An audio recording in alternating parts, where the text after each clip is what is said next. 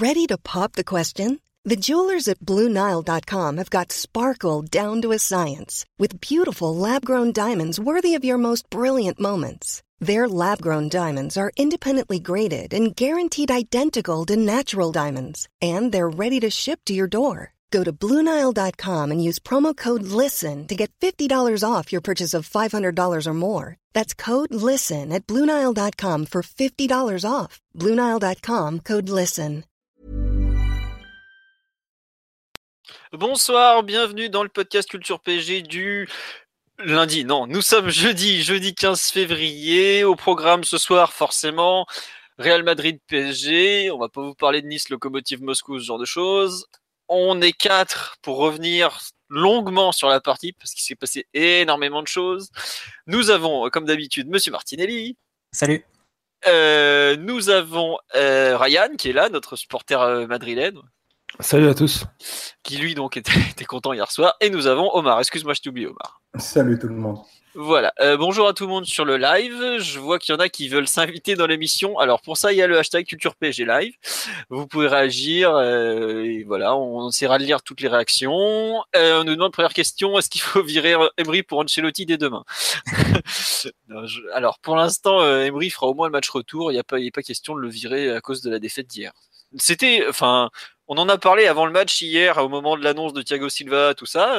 c'est vrai que ça a été quand même un truc qu'on a qu'on a on est un peu tous pensé parce que bon euh, voilà bon finalement il fera le match retour la, la saison prochaine c'est une autre affaire mais bon il fera au moins le retour donc hier soir défaite 3-1 but de Rabiot de mémoire à la demi-heure de jeu je crois que c'est 32e ou par là égalisation du Real Madrid par l'inévitable Cristiano Ronaldo juste avant la mi-temps le, troisième, le deuxième but du Real à la 83e, le troisième à la 86e. L'affaire était pliée, victoire 3-1.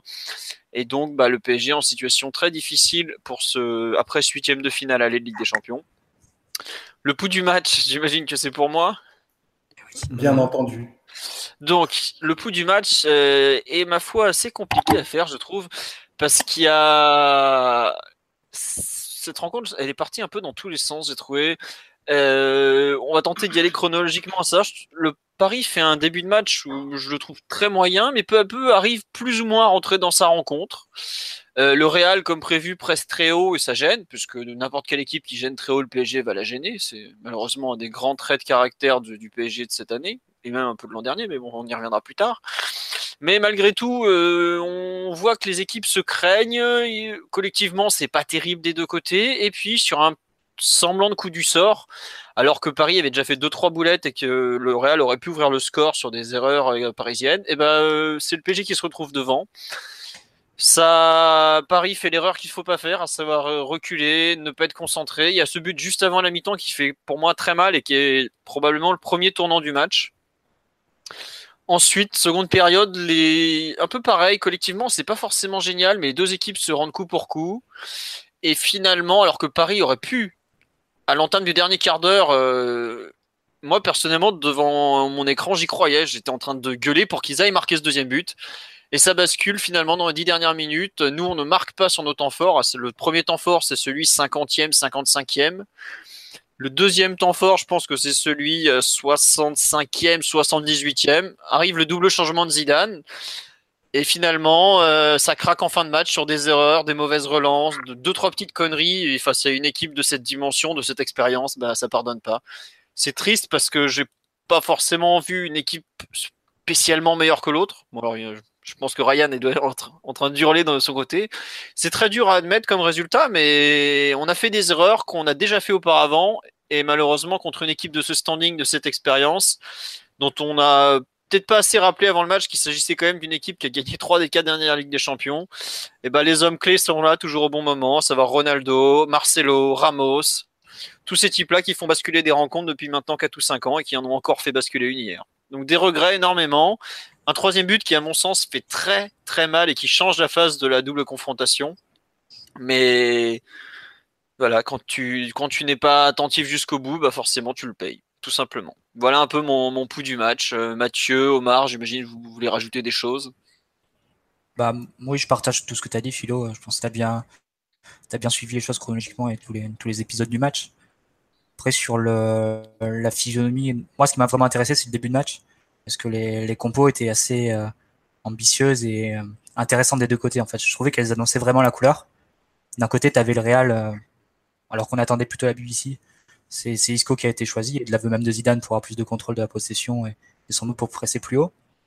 Et, euh, du côté du PSG, à la fois le choix de Kipembe pour Thiago Silva et, celui de Lo Celso devant la défense, ça annonçait une équipe parisienne qui a priori voulait, voulait jouer assez loin de son but, euh, qui voulait aller euh, plutôt presser haut et, avoir le ballon aussi. Donc le, rapport de force, c'était vraiment de savoir qui allait imposer son jeu à, à l'autre sur le, sur le début de match.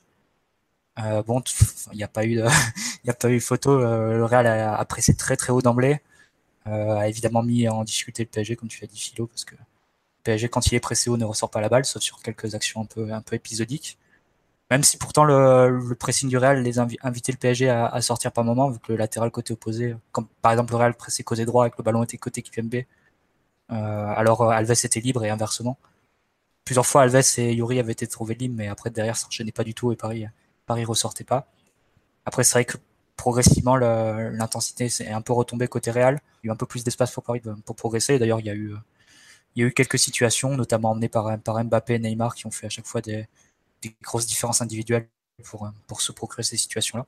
Et puis après, comme tu l'as dit, Philo, la deuxième mi-temps, deux temps forts parisiens, euh, avec un, un, une période un peu plus, un peu plus entre deux euh, autour de la, leurs deux jeux.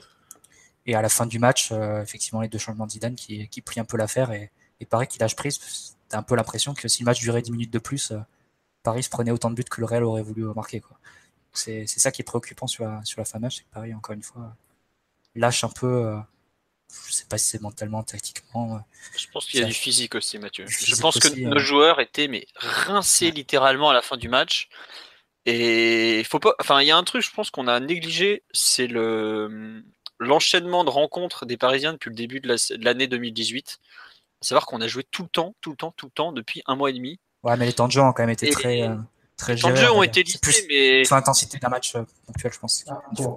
Pour, euh, pour abonder dans ce que tu dis, Philo, c'est un match où Paris, ils ont fait par rapport à d'habitude 20 km de plus en Ligue des Champions. Oui, 127 km ah, hier, ça doit être. C'est un record. Ouais, un voilà. record sur QSI, ouais, ça doit être ça. À titre de comparaison, le Bayern, c'était 109, quoi. Mm. Mais il est grand, le terrain. Non, voilà un peu le. Tu veux rajouter quelque chose sur le pouls du match avant qu'on attaque un peu l'analyse collective euh... ah, je, je, partage bien entendu euh, ce, que, ce que vous avez dit tous les deux, sans, sans faire, euh, sans donner un pouls du match un peu plus chronologique. Moi, je dirais qu'il y a des sentiments un peu multiples. Donc, il y a, un fort air de déjà vu dans, tout ce qui s'est passé dans cette rencontre. Euh, il y a aussi un peu une mise en lumière de, toutes les carences qu'on a, qu'on a eues sur 2018 qui ont été masqués par, par les résultats. C'est vrai que c'est compliqué de parler de carence quand tu fais 15 victoires, mais il y en avait déjà dans le, dans le jeu parisien et, elles ont été très bien ciblées par le Real. Et, euh, je trouve que malgré tout, ben, il y a globalement des choses satisfaisantes qui, laissent espérer que ben, il y aura match, au parc le 6 mars. Alors, tiens, juste petit tour sur live. Bonjour à tout le monde.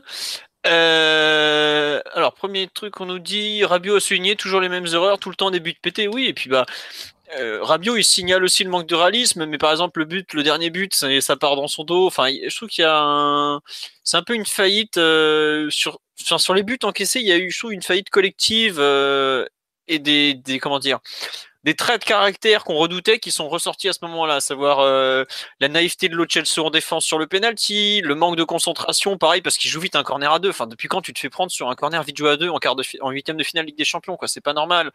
Tu as euh, comment ça s'appelle le mauvaise relance de Kim Pembe sur un centre après. Enfin, c'est des ballons redonnés, c'est des seconds ballons qu'on gère mal. Le troisième but, bah il y a euh, enfin, à chaque fois, il y a un petit truc, le réalisme qui est pas comme d'habitude. Il y a énormément de trucs qu'on avait déjà vu, qu'on a, qui nous sont retombés un peu dessus en pleine tête. Bref, ça c'est un point euh, malheureusement récurrent et qui faudra impérativement corriger pour le match retour, sinon il y aura pas de match. Enfin, on a vu hier à quel point une équipe de haut niveau comme le Real est létale, parce que globalement, ils n'ont pas forcément euh, la seconde période, euh, ils n'ont pas forcément beaucoup beaucoup d'occasions non plus, mais enfin moi, ce qui me choque, c'est en fait, c'est par exemple, c'est Ramos, quoi. À savoir que il sort deux ballons incroyables dans la surface, notamment ce qu'il fait sur le corner là où il est encore à se jeter devant Kim Pembe. Qui fait... Pour moi, c'est peut-être un des tournants de ce match, c'est les, interventions de Ramos. Nous, dans la surface, bah, Marquinhos l'a fait une partie du match et à la toute fin, et bah, par contre, il se loupe. Et ce genre de petits détails, je déteste ce, cliché du petit détail, mais hier, c'est vraiment l'impression qu'il en ressort à la fin de la partie. Quoi. Donc ça, c'est vraiment le, la frustration, je pense qu'aujourd'hui, elle vient de là, à savoir, tu as l'impression de ne pas être passé loin, mais tu as quand même deux buts dans la musette euh, de plus au moment d'attaquer le match retour.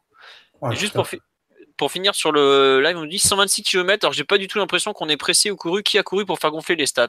Euh, Tu fais pas le ballon en première mi-temps. Voilà, on a beaucoup couru derrière le ballon. Euh, on avait notre équipe est désorganisée aussi et tu fais plus d'efforts que quand tu presses en bloc. Voilà, et puis il faut quand même le dire, les mecs ils ont tout donné hier tu, peux prendre, t'en as pas un seul où tu dis ouais il s'est caché. Non, ils, ils, sont dépouillés les mecs sur le terrain et ça se voit. 127 bornes, euh, c'est énorme. Euh, c'est pas parce que c'est 126,9, donc j'ai arrondi à 127. C'est forcément que tu t'es t'es allé au bout de toi-même globalement et faut pas voilà il n'y a pas quelqu'un qui a couru il n'y a pas un mec qui a surperformé c'est que toute l'équipe a couru quoi et on nous dit on entend depuis un mois et demi que le Real se prépare physiquement à ce quart de finale oui et puis le Real a quand même un effectif qui est plus épais que celui du PSG sur certains postes euh, enfin, ils ont un effectif qui est hors norme globalement, même s'ils ont perdu trois mecs importants cet été. Euh, ça reste un effectif. Allez, il y a peut-être au poste d'avant-centre où ils ont pas trop de joueurs, mais bon, malgré ça, euh, c'est autant leur bande touche défensif hier faisait pas rêver avec euh, Hakimi et, et qui d'autre encore? Valero. Non, Valero, il était blessé, donc c'était même pas Valero, je crois qu'il était là. C'était ah, Hakimi, Théo Hernandez, et il n'y a même pas de troisième défenseur central, par exemple. Bref, c'était pas, c'était pas génial, mais pas offensivement, ils ont su les utiliser, tout ça. Euh, toujours sur le live, on nous dit Emery doit dès le prochain match tester un système ultra offensif. Euh, ultra offensif, oui et non, parce que le retour, tu prends un but, t'es encore plus dans la panade. Ça va être de comment le but, tu le prendras forcément en retour, je pense. oui, voilà, mais il faut savoir, euh, on va être sur un fil au retour. Il va falloir jongler sur ce fil, alterner les phases où tu dois attaquer, les phases où tu dois justement temporiser, attendre, voilà ça va être, un, un, truc vraiment à voir. À part si on prend deux buts dans le premier quart d'heure, là c'est bon, terminé, bonsoir, on peut rentrer chez nous. Mais bon, on verra.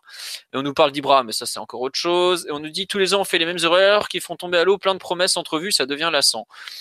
Ah, la route de la Ligue des Champions est longue et sinueuse, mes amis. C'est pas, ça se gagne pas comme ça. Quoi. Euh, on dit on fait souvent les mêmes erreurs en Ligue 1, sauf qu'en Ligue des Champions, t'es puni direct. Il y a un peu de ça. On veut Valérie Fourniret au prochain live. Oh là là, vaut mieux pas inviter ce personnage si vous voulez que Culture PG ne ferme pas demain. C'est pour vous que je le dis. Hein. Et on nous dit le Real n'existait que sur les erreurs parisiennes. Ça, je pense qu'il y a c'est un peu réduire la performance madrilène. Ryan, toi qui as un œil euh, un peu différent d'une autre, euh, qu'est-ce que tu en as pensé en général un peu de cette rencontre avant courante dans l'aspect collectif comme d'habitude? Dans les grandes lignes, je pense que ça a été un match quand même assez décevant hein, compte tenu de la qualité qu'il y avait sur le terrain, qualité individuelle et puis le.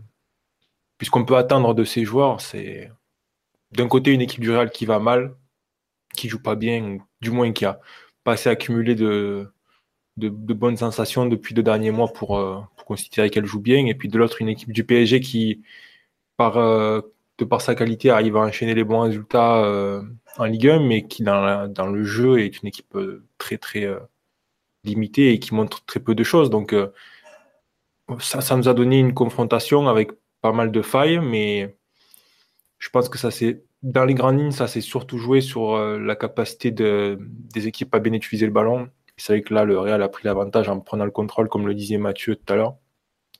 La Ligue des Champions, c'est voilà, c'est une compétition où euh, il faut quand même un certain niveau de, maîtrise de la balle pour pouvoir vraiment réduire ton adversaire au maximum. Et euh, en fin de match, Paris n'a pas été capable de ça. Quoi. Il, y a, eu des transitions qui ont été permises et je pense que c'est ça aussi qui ouvre le résultat. Parce que dans l'ensemble, le PSG a quand même plus de facilité à créer des occasions avec moins, tellement les attaquants, surtout Neymar et Mbappé, ont besoin de peu pour créer du déséquilibre et aller vers le but adverse. Mais au final, dans l'utilisation du ballon, ça a été globalement euh, plus limité que le Real. Et, moi, le résultat, dans les grandes lignes, je l'explique là-dessus. Il y a une équipe qui a mieux utilisé le ballon que l'autre durant 90 minutes. Et sur la fin, même si effectivement il y a un double changement qui fait mal et qui, et qui sanctionne le résultat, il y a quand même des occasions plus intéressantes côté Real, je trouve. Sur les 20 dernières minutes, euh, oui, clairement, oui. Disons qu'en en fait, la différence, c'est que le PSG a des situations, je trouve, le Real a des occasions. C'est ça, il y a eu des pas mal de situations de danger ou de dire pré-danger, entre guillemets, côté PSG, et notamment des chevauchés de Neymar, euh, des, débordements euh, qui ont du côté droit avec Mbappé, voilà, des, des, ballons lointains avec des centres. Mais en ce qui concerne vraiment des, situations où il y avait une frappe euh, d'un offensif du PSG avec un angle intéressant pour marquer, il n'y en, a, pas, pas autant que ça en fait dans le match. Bah, il y a du Mbappé dans la surface sur des contres, mais c'est pas sur des actions placées, effectivement. Ouais, il y a cette situation, notamment en fin de match aussi, quand euh, Paris est, encore, est repassé en 4-4-2. Mais c'est vrai que voilà, il y a Neymar qui écrase une frappe à l'entrée de la surface. Il y en a une autre juste avant où il c'est pas qu'il écrase son frappe, c'est qu'il glisse et il plante son pied et là le ballon ne, décolle pas du tout quoi. Il avance de quelques centimètres seulement et le ballon est récupéré par Varane. Après, je crois que c'est surtout des situations euh, sur coup de pied arrêté. Hein. Il y a le corner dont tu parlais tout à l'heure. Donc voilà, c'est une, une, équipe avec énormément de qualité, mais qui n'a pas vraiment bien utilisé le ballon. Côté Real, ben, c'est un, peu, un peu pareil, dans, je dirais, dans la qualité du jeu, mais euh, en, un peu mieux. Ce qui ne veut pas dire pour autant que le niveau était fou. Hein. Je pense que, comme je disais tout à l'heure, on a vu un, match de football assez décevant. Avec on a vu un match de première ligue. Très intense, mais dans l'utilisation du ballon, la gestion des, enfin la qualité technique générale, c'était pas, euh, c'était décevant par rapport à ce qu'on pouvait en attendre en fait, je trouve. Ouais, collectivement, c'était décevant des deux côtés. Pour moi, une équipe qui joue pas bien, qui a une, qui a, qui a une idée de jeu et qui l'exécute pas très bien, et une équipe qui a pas vraiment, qui a, on va dire, pas vraiment de principe de jeu, mais qui a de grandes individualités et qui a pas bien joué non plus, quoi. Ok, bon, écoute, ça c'est la conclusion sur le match en général. Bon, on va plus cibler sur le PSG maintenant, puisque bon, c'est quand même le but. Hein. Euh, alors, on va attaquer l'analyse collective. Alors, je vous préviens, ça risque de partir un peu dans tous les sens. Faut pas vous inquiéter. On va tenter de cadrer un peu les choses. Euh, j'ai mis en thème comment expliquer l'échec? Est-ce que c'est un souci tactique, technique, physique? Euh, Est-ce qu'on va forcément parler des choix d'Emery puisque ça a quand même eu un impact et qu'il y a eu des choix vraiment importants de fait? Est-ce que vous pensez qu'il y a eu hier, pour expliquer le match des Parisiens, un souci tactique? Mathieu, Omar, euh, si vous voulez vous lancer sur ce thème. Bah, c'est sur ce match-là, je sais pas, mais on va dire que c'est difficile de séparer ce match-là de, de tout ce qui est de tout ce qui s'est passé avant. Enfin, une équipe se transforme pas du jour au lendemain euh, en gommant tous, ses défauts. Et c'est évident que quand on, dit euh, sur les dernières semaines, même après des, bons résultats, que, Paris s'est difficilement relancé sous pressing, que Paris a énormément de mal à créer du danger sur attaque placée, on a vu que Neymar et Mbappé étaient contraints à chaque fois à des, différences individuelles folles si, on voulait porter la balle dans leur camp adverse. Euh, si on dit que Paris est en grande difficulté sur les transitions défensives, si on dit que Paris est euh, un problème sur le poste de numéro 6, euh, qui est pas réglé avec un joueur non spécialiste à la fois avec et sans ballon. Enfin tout ça c'est des choses qui se voyaient sur les matchs avant et c'est normal qu'une équipe comme le Real te, fasse te enfin te punisse quoi te, fasse sentir encore plus ces, ces manques là après, moi, je trouve là où, là où je trouve vraiment le, le match du PSG décevant, c'est que le Real a aussi beaucoup, beaucoup de problèmes. Il faut pas croire que, que le PSG était, euh, était, la seule des deux équipes malades. Au contraire, enfin, le, Real est aussi une équipe malade. Et au final, ah, sur un plan de jeu du Real qui était quand même assez attendu, une équipe aussi qui était attendue. Bon, euh, bah, il est revenu de blessure quand même il y, a, assez peu et ils ont fait toute la première partie de saison dans, cette même idée-là. Euh, au final, Paris n'a pas vraiment exploité les, les grosses faiblesses du Real, à la fois le trou qu'il y avait dans, le dos des latéraux. Au final, même sur le plan des contre-attaques, qui est censé être l'un de nos points forts, on n'a pas eu énormément que ça. Et il n'y en a pas eu autant que ça. Pardon. Et, euh, voilà, bon, c'est un peu, un peu dans tous les, dans tous les secteurs de jeu qu'on a pêché. Je ne saurais pas trop par, par lequel commencer honnêtement, Philo. Donc, euh, bah, tu veux l'orienter. ouais, non, non, mais par exemple, moi, il y a un truc qui m'a, qui est un peu un choix d'Emery. C'est par exemple, c'est tu mets euh... Celso devant la défense. Euh... Est-ce qu'on peut dire qu'Emery a eu les yeux un peu trop, un peu, un peu plus gros que le ventre, en disant ou a surestimé un peu son équipe en pensant qu'elle pourrait être euh, je en mesure de faire le jeu au Bernabeu et de, de, moins subir que ce que, ce que il est allé au bout de son idée. Il est allé au bout de son idée, mais euh, il estime énormément le Chelsea, la façon dont il en parle, il le sait. puis, le joueur lui a souvent bien rendu, mais euh, il y, a, y, a, quand même une limite dans ce choix d'hier. Après, enfin, avant le match, comme tu l'as dit, le problème du numéro 6, c'est un truc récurrent depuis des semaines, je dirais même des mois. Rabiot, il a fait illusion avant de montrer des faiblesses terribles à ce poste à Munich. Faiblesse qui montre d'ailleurs hier encore où il ne sait pas gérer les, choses qui se passent dans son dos. Et à ce niveau-là, quand tu joues au milieu défensif, c'est très compliqué, mais genre très très très compliqué. C'est un joueur qui est, qui est fait pour avoir le jeu devant lui, mais qui ne sait pas regarder dans son dos. Enfin, tu veux jouer, euh, bref. Euh, et tu te retrouves en fait dès le début du match dans une situation pratiquement impossible où tu as un joueur, le Chelsea, que j'ai pas envie de charger parce que on se retrouve là parce qu'on, enfin, il se retrouve là parce que on a un effectif déséquilibré qu'on le sait depuis des mois. Parce que c'est un peu la moins mauvaise des solutions, mais c'est pas une bonne solution pour autant. Et le pauvre, et même dans les duels, en général, il répond à peu près présent. Mais hier, tu vois qu'il est, est débordé. Quoi. Je crois qu'il gagne 3 euh, duels sur 12. Ah, c'est prendre par Benzema en début, en début de deuxième. Alors voilà. Le plus physique et tout. Et le, et le pire, c'est que tu as Diarra sur le banc. Et tu sais même pas s'il va, va, vraiment faire mieux quand tu vois qu'il a du mal à tenir le rythme à, à Sochaux ou Toulouse. Et tu vois l'intensité du match d'hier, tu fais mais attends mais tu peux pas l'envoyer dedans. Et, de ce que j'en sais, même lui aujourd'hui, il a, il a même pas de, il s'est même pas plaint de pas avoir joué quoi, parce qu'il le sait qu'il est pas prêt. Et euh, tu te retrouves avec entre guillemets d'entrée à devoir gérer un souci à la relance mais tu veux malgré tout relancer court parce que tu sais que tu n'as aucun point d'appui devant. Euh... Le d'appui n'a été travaillé surtout? Parce que y a, tu, devrais pouvoir t'appuyer sur Mbappé un peu par exemple. Mais ça n'a pas été développé par Emery depuis dans les derniers mois. Bah, en fait, le truc, c'est que on, s'est retrouvé au Bernabeu avec à peu près tout ce qui pouvait nous arriver de pire, savoir euh, pas de 6, un arrière gauche euh, tremblotant, les trois mecs de devant qui sont pas au sommet de leur forme, clairement, ça, enfin, je sais pas si tu te rends compte, on les avait pas fait jouer ensemble depuis deux mois, quoi. Tu, te pointes au match de l'année avec les différents problèmes que tu as eu, physiques, euh, comportementaux et autres. Ton, ton attaque, elle a pas joué un match ensemble depuis deux mois quand même. Ton attaque type. Enfin, je trouve que tu as un peu tout un contexte autour qui fait qu'il y avait tout pour que ça merde. Et forcément, ça a merdé, donc, faut pas le nier, quoi. Et c'est ça, en fait, où tactiquement, je suis pas sûr qu'on perde le match, par exemple, à part sur la fin de rencontre, mais ça j'ai longuement développé sur le site où effectivement le 4-4 de Zidane, euh, il nous a tués littéralement. Mais je trouve que malgré les choix qui sont un peu bâtards qu'on a effectués, en fait, c'est ça qui est gênant, c'est qu'il y a d'un côté des, des, choix que je trouve bâtards dans le sens Lo Celso 6 parce que t'as rien d'autre. et malgré tout, c'est vite quand même. c'est quand même le choix d'Emery. Enfin, début janvier, on sait que Mota il est, euh, il est blessé depuis deux mois. On sait qu'il va revenir, mais bon, enfin, dans quel état, c'est une autre question. Et là, Emery fait le choix de, miser sur, comme plan B donc, après l'échec de Rabiot Verratti Draxler à, à, Munich, fait le choix définitif de, de, choisir le Chelsea en 6. Il va aller jusqu'au bout avec cette idée, il va, ça va être son idée principale sur les 6 semaines.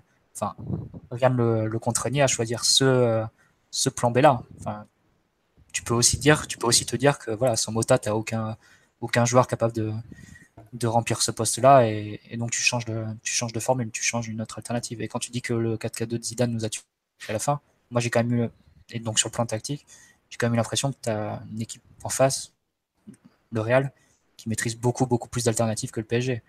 On a parlé du 4-4 de Losange avec Isco. Il y avait aussi le choix de la, BBC par exemple, qui aurait pu être une autre alternative, donc un, 4-3-3. En fin de match, il fait le, le 4-4-2 et là, je pense que Paris, s'il a été surpris, c'est une faute parce que Trois jours avant, ils, battent la Real Sociedad avec le même système et les mêmes joueurs.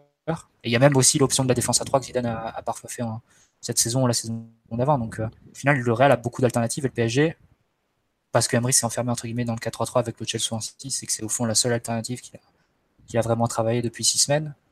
A pas eu de, a pas eu d'autre choix que de mettre cette équipe-là et, n'en est d'ailleurs pas sorti durant le cours du match, alors que peut-être le jeu l'appelait ou du moins la performance de Lucha soit appelée un changement de système. Mais comme on n'avait pas travaillé, c'était difficile de le faire. Bah après, tu vois, le truc c'est que euh, tu as d'un côté, je trouve, une équipe euh, expérimentée comme le Real, parce que ce que tu dis, tu as 4-3-1-2, 4-3-3, 4-4-2, c'est des trucs qui gèrent, enfin, c'est le même groupe depuis longtemps.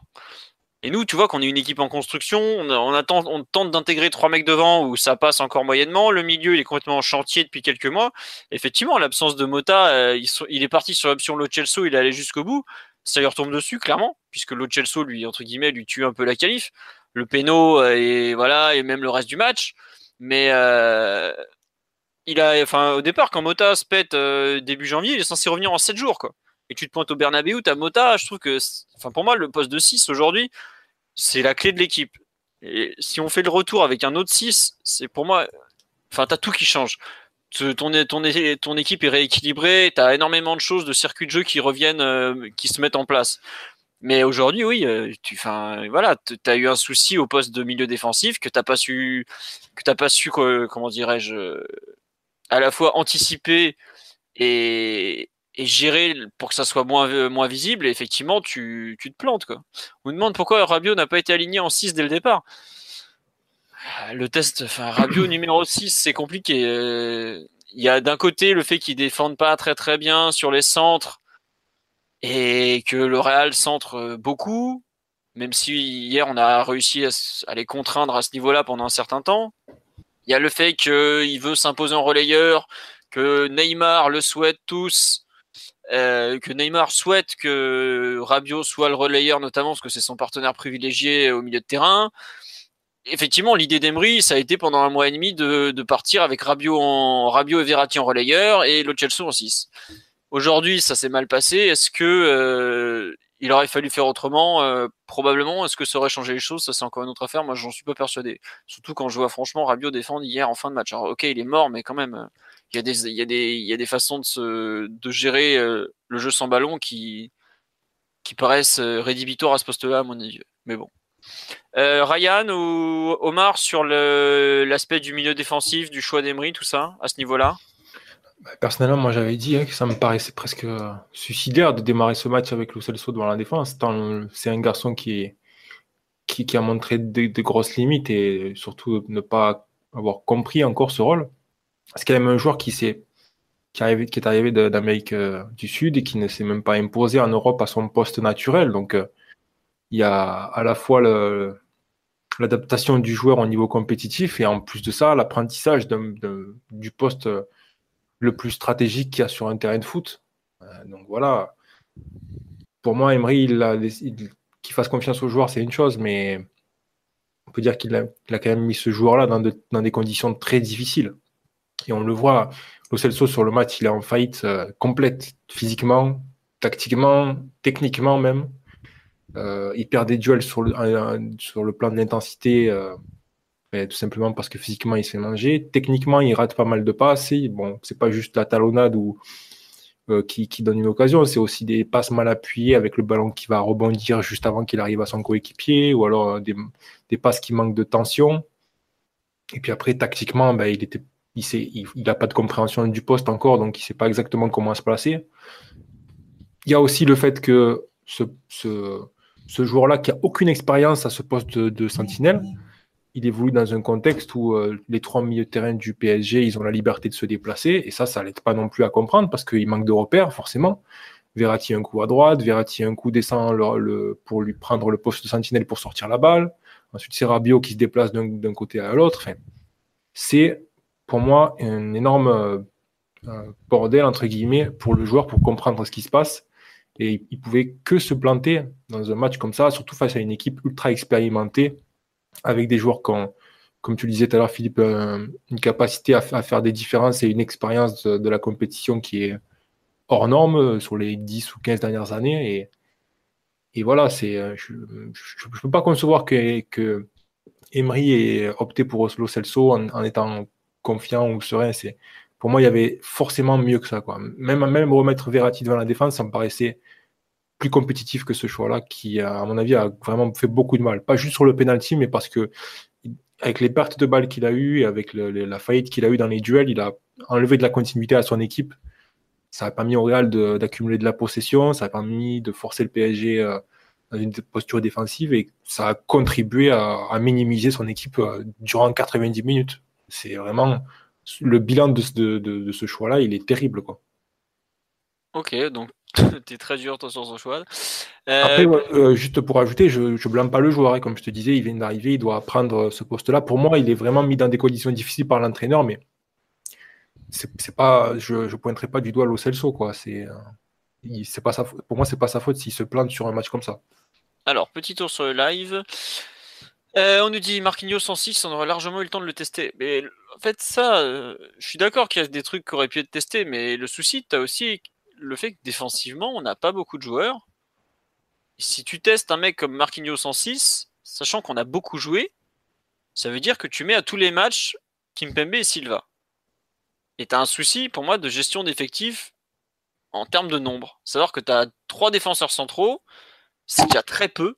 On est un des rares clubs en Europe à avoir seulement trois défenseurs centraux dans l'effectif. Tu peux difficilement en plus en sortir un.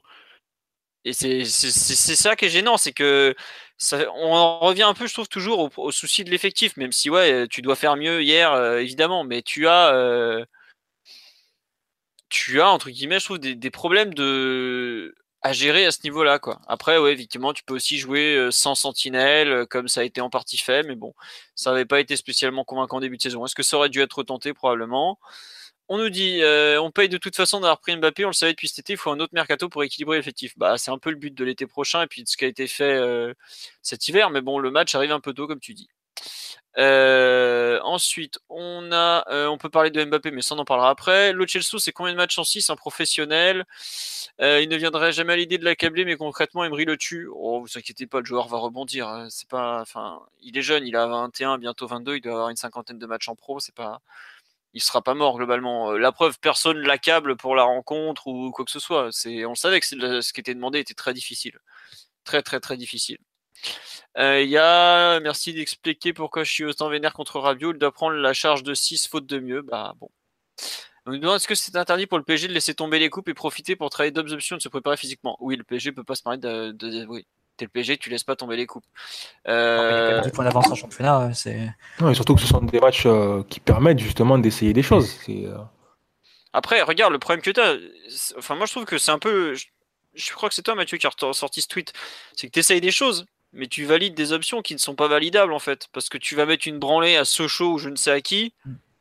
Et t'en fais quoi en Ligue des Champions? T'en fais rien. 90% des matchs de Ligue 1, des choses que tu vas voir, allez 80%, j'abuse, t'en strictement rien. Oui, mais alors quand tu tombes sur des matchs de Ligue 1 vraiment significatifs, comme ceux de Nantes ou, Lyon par exemple, la moindre des choses c'est de tirer des conclusions. Et le, milieu de Lo Verratti, Rabiot, il avait exposé toutes ses limites, toutes, face à Nantes et face à Lyon. Euh, donc à moins d'attendre un miracle, et, il n'a pas eu lieu, c'était un peu couru d'avance que face au meilleur milieu du monde, face aux meilleurs joueurs euh, de milieu de terrain au monde, donc en tant que collectif en tant qu'individuel, euh, ça allait pas, ça allait pas foirer. Enfin, c'est et après, tu dis qu'on accable pas, enfin, qu'il faut pas accabler le joueur. Non plus, je veux pas l'accabler, mais à un moment, enfin, je pense que ça dépasse presque le poste parce que sur au moins certaines phases, parce que les limites qu'il a, qu'il a montré techniquement sous pression, euh, peut-être que relieur gauche, il aurait eu peut-être euh, plus d'espace, il aurait peut-être été moins pressé. Enfin, je sais pas, mais enfin, à l'avenir, j'ai du mal à, imaginer que ça se gommera et que d'un coup, il deviendra un joueur euh, complètement enfin techniquement impeccable sous pression quoi. C'est c'est pas du tout la même impression par exemple que, que Verratti quand il quand il joue au Camp Nou il y a il y a cinq ans. Moi personnellement je suis travail, hein. c'est pas, pas, c'est pas certain non plus que le travail aboutisse à quelque chose de satisfaisant. Moi je suis enfin sur son poste c'est clair et net que je trouve que c'était une mauvaise option, mais je suis même dubitatif sur son niveau à venir hein, pour le Chelsea. Après, tout ce qu'il a fait de, bien dans ce match, il l'a fait plus haut. Euh, en deuxième partie de, mi-temps, en deuxième mi-temps, pardon, il, il distille deux, trois ballons qui sont intéressants, mais il est, il est 15 mètres plus haut. Et à ce moment-là, c'est Verratti qui, fait un petit peu l'essuie-glace pour jouer un petit peu plus bas. Je dis, ça pour le, pour le défendre, entre guillemets, un petit peu, même si je trouve que c'est vrai, il, il a montré des choses euh, totalement rédhibitoires à un poste de 6 pour, euh, pour des échéances comme celle-ci en Ligue des Champions. Mais euh, je veux dire, la, structure du milieu n'aide pas forcément l'incorporation d'un joueur autre que Mota. Parce que tu disais que ben, avec un autre 6, je ne suis pas certain que ça aurait été différent. Pour qu'on joue comme ça, il faut quelqu'un au profil de Mota, quelqu'un qui, qui lit toutes les trajectoires de passe adverse, qui est capable de faire une première relance impeccable sous pression et même et même à, détruire plusieurs lignes euh, en, peu de pas. Quoi. Et, ça, aujourd'hui, c'est un profil qui existe euh, quasiment pas en Europe. Quoi. Il, y en a, il y en a très peu euh, qui, peuvent, qui pourraient s'incorporer de manière assez simple dans le costume de Mota. Bah ouais, et on fait comment Enfin, enfin, je sais pas, je trouve que tu peux pas, à ce moment-là, tu as, beaucoup plus qu'un joueur à changer. Ah, moi, je, moi c'est ce que je pense. C'est ce que je pense. Soit on casse, soit on casse ce module-là euh, pour mettre, euh, pour mettre dans le confort nos, joueurs phares. Euh, je pense à Neymar, Mbappé et, Verratti. Soit on, faut faire la, je dis pas la révolution parce que c'est du foot, mais il y, a, y a, beaucoup plus de choses à changer qu'on ne le pense dans, dans cette équipe-là. D'accord. Mais après, voilà, c'est pour pas non plus trop bloquer sur ce poste de 6 et sur le Celso. Je pense que la faillite, elle est collective. Et quand tu n'arrives pas à sortir le ballon en huitième de finale de Ligue des Champions, tu peux mettre euh, le meilleur 6 du monde dans la défense. C'est compliqué, quoi. C'est, euh, je veux dire, collectivement, le PSG n'a pas de mécanisme, ni de feuille de route, ni de circuit de relance préférentiel pour faire progresser la balle. Le, PSG insiste à, faire, euh, à sortir la balle en jeu court de derrière donc les joueurs multiplient les passes. Quand il y a des problèmes qui se présentent, euh, ils se déplacent un peu librement, parce que Emery a donné licence à ses milieux terrain et à ses attaquants de pouvoir se déplacer comme ils veulent. Si le ballon progresse, ben, on va dire que l'équipe peut à peu près se réorganiser une fois que l'équipe adverse est repliée. Mais si le, le ballon ne progresse pas, l'équipe s'est désorganisée toute seule. Et hier, on a vu que face à un pressing agressif, euh, l'équipe était totalement incapable de, répondre. Il y a eu beaucoup de ballons rendus, des pertes de balles de la première ligne, des ballons rendus par, le gardien, par les défenseurs centraux, par les latéraux, même par les milieux. Et voilà, la question là, elle est surtout collective. C'est le, les choix d'Emery de, donner la, licence à ses milieux de terrain et la responsabilité de trouver des solutions au pressing sans, les accompagner d'une structure ou d'un travail euh, spécial pour, faire progresser la balle, et complètement, complètement retourné contre lui. Et ça a vraiment mis l'équipe dans de, dans de beaux draps. Après, il y a effectivement aussi le fait que le PSG a, deux joueurs devant qui sont, à mon sens, capables de servir de récepteurs de jeu direct. Bon, peut-être que Neymar, c'est plus intéressant de l'utiliser différemment, mais Mbappé, pour, pour, moi, est capable de jouer dos au but et de servir de point d'appui. Et ça aussi, c'est pas développé. Donc, si tu sors pas le ballon, si t'es pas capable de sortir le ballon en jeu direct et que quand tu sors le ballon en jeu court, tu n'es pas capable de le faire progresser parce que dès qu'il y a un pressing, tu es, complètement perdu et tu te désorganises.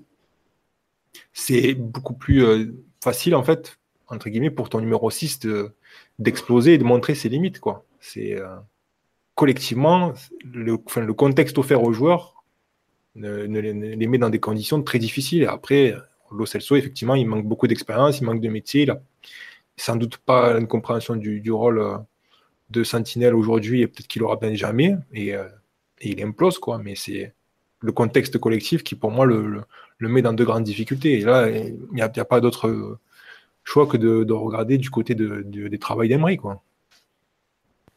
D'accord, donc bon, enfin oui, tu avais déjà dit mis en doute les, son travail longtemps avant le match, donc c'est pas, enfin pour toi c'est forcément, enfin c'est la suite logique. Euh, Mathieu ou Omar sur le, le manque de structure, vous, vous, vous penchez aussi pour ce côté-là? Sur pressing, tu veux dire, Philo?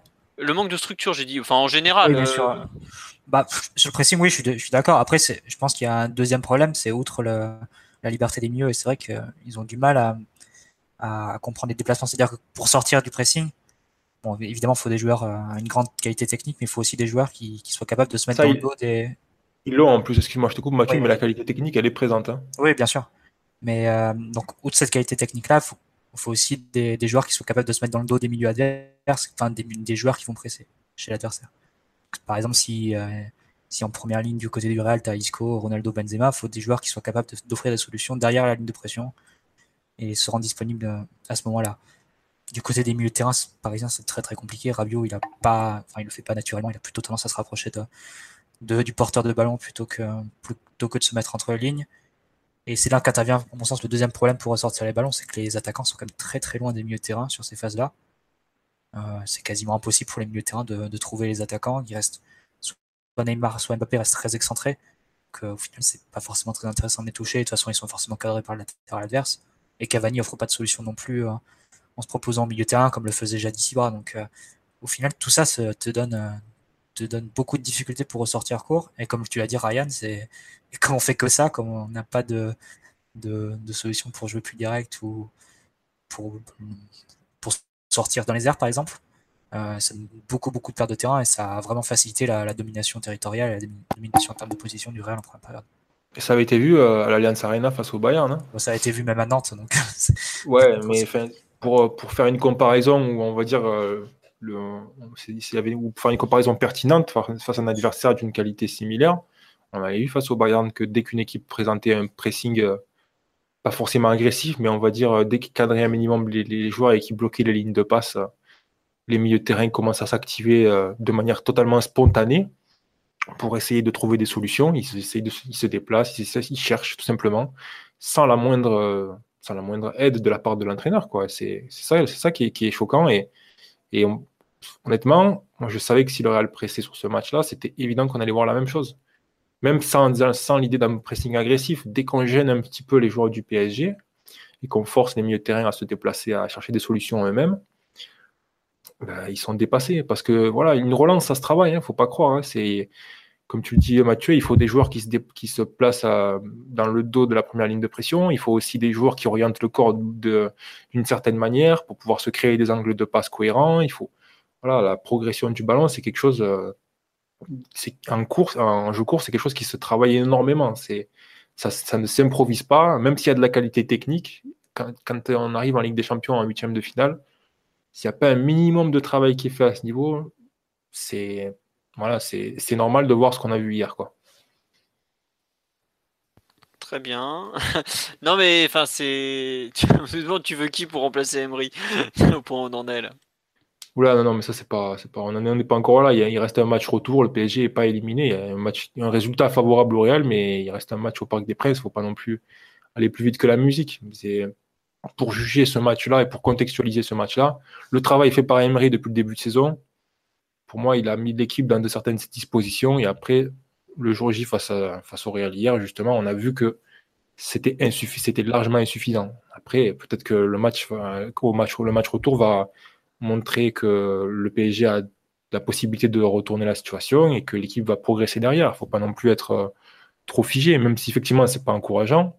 Mais je le dis aussi également pour le Real, je pense qu'il n'y a pas de raison d'être optimiste, ni que ce soit en tant que supporter du Real, ni en, tant que supporter du PSG après ce match. voilà, la situation peut évoluer, ça, va très vite dans le football. Hein. Bah, surtout, en trois semaines, tu peux changer la face d'une équipe. On est bien, bien placé pour le savoir globalement, mais il y a quand même du travail. Euh, bon, là, on nous sort le, schéma entre euh, Cavani, enfin les, les fameuses zéro passes entre Cavani et Neymar. Euh, tiens d'ailleurs, le l'organisation de l'attaque hier, les difficultés, vous les interprétez comment d'ailleurs? Mathieu, Omar, Ryan qui veut se lancer. Pour moi, c'est euh, pour, pour, moi, excuse-moi Mathieu, pour moi c'est connecté directement au problème de Roland, c'est-à-dire que comme le Paris n'arrive pas à faire progresser la balle euh, de manière euh, propre, sans trop déplacer ses, joueurs de manière spontanée, donc sans, se désorganiser, les joueurs qui sont sur les côtés, qui sont censés apporter de la vitesse et du déséquilibre, on reçoivent le ballon dans des conditions difficiles, ben, notamment comme Neymar, qui récupérait 80% euh, de ses ballons collés à la ligne de touche avec un adversaire devant lui et un adversaire euh, sur, le côté à l'intérieur pour lui fermer les, options de passe. Et, pour Mbappé, c'était à peu près pareil. C'est-à-dire qu'il avait toujours un adversaire avec un deuxième qui était en couverture. Pas d'aide de son latéral. On a vu plusieurs situations où Neymar partait et Verzic était derrière lui ou alors sur le côté, mais vraiment aussi dans une position reculée. Et donc, euh, forcément, quand ces joueurs-là, ils reçoivent le ballon dans des conditions difficiles, ben, bon, ils ont une énorme qualité, donc ils vont arriver à faire la différence. D'ailleurs, euh, Mbappé, il, apporte une occasion de but comme ça, et Neymar, il apporte deux, trois fois le danger où il frappe, ou alors il y a une situation de passe intéressante. Bon, il y a, la glissade, mais concrètement, ils, ils, ont montré que même dans des conditions extrêmement difficiles, ils étaient capables d'apporter du danger.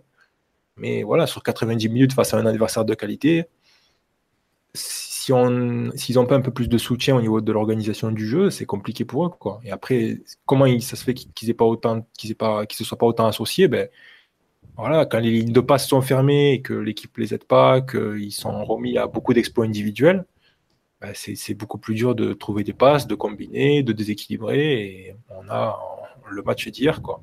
Après, Cavani, bon, c'est qu'il c'est un joueur qui a d'énormes limites dans le jeu. Et pour moi, son match n'est pas surprenant. Quoi.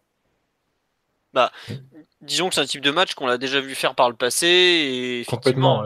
Tu sais, tu sais que Cavani, c'est pas un joueur qui va décrocher entre lignes pour, ça, pour jouer au but et servir d'appui à tes, joueurs excentrés.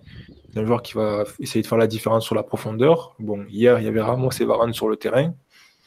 il a été complètement éteint. Et puis, euh, avant 70 minutes de jeu, euh, euh, Emery l'a sorti parce qu'il a vu qu'il apportait rien, c'est tout. Hein. Bah, je pense même qu'il était, enfin, il n'y est pas vraiment depuis quelques temps, depuis la reprise, il est, il est pas bon. Et hier, il a été dans la continuité, malheureusement, de ce qu'il fait depuis la reprise. Euh, je me souviens qu'après le record, on avait dit, enfin, pas nous, mais j'avais lu des ouais, ça y est, euh, il est débloqué, il va remarquer comme avant. Enfin, ça n'a rien à voir avec le record. Je pense qu'il y a tout un tas de choses qui ne vont pas de son côté. Et malheureusement, euh, hier, ça s'est vu. Mais après, moi, il y a un truc qui me choque, par exemple, c'est quand avec Alves et Cavani, ils s'engueulent après après 65 minutes, après 60 minutes pour passer enfin, sur la, la, destination des centres.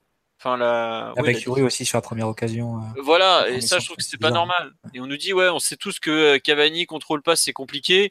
Euh, je regrette, il y a 4 mois, il arrivait, on a eu des, des contres où Cavani il était capable de faire des contrôles orientés et des passes dans le timing. Quoi. Là, j'ai l'impression qu'on a retrouvé le, le, pas le plus mauvais Cavani, mais pas loin, celui de 2014 quand il est à moitié en train de divorcer ou ce genre de conneries. Quoi. Le joueur qui est, qui est au fond du trou, quoi, tout simplement. Je crois que j'ai noté une seule situation où c'est un peu peut signaler, c'était 27e minute, il me semble. Il reçoit un ballon d'eau au but euh, avec Ramos sur le dos, il décroche, et il arrive à bien l'orienter vers Alves, mais malheureusement Alves, pour une fois, perd le ballon. Donc même sur, une, même sur la seule action, il s'est un peu bien débrouillé, pas réussi à, être profitable à l'équipe, mais sinon, les deux ailiers. J'ai toujours eu du mal avec, euh, à vrai dire, avec l'appellation MSN, parce que quand tu sais que ce, qu'a été la MSN, euh, vouloir mettre la MCN au, même, plan, ça me semble être une, arnaque, une escroquerie de, première, de premier ordre, parce qu'il n'y a, a absolument aucune relation entre les trois. Euh, parce que la relation entre Neymar et, et, Cavani et Mbappé vers Cavani est complètement unidimensionnelle.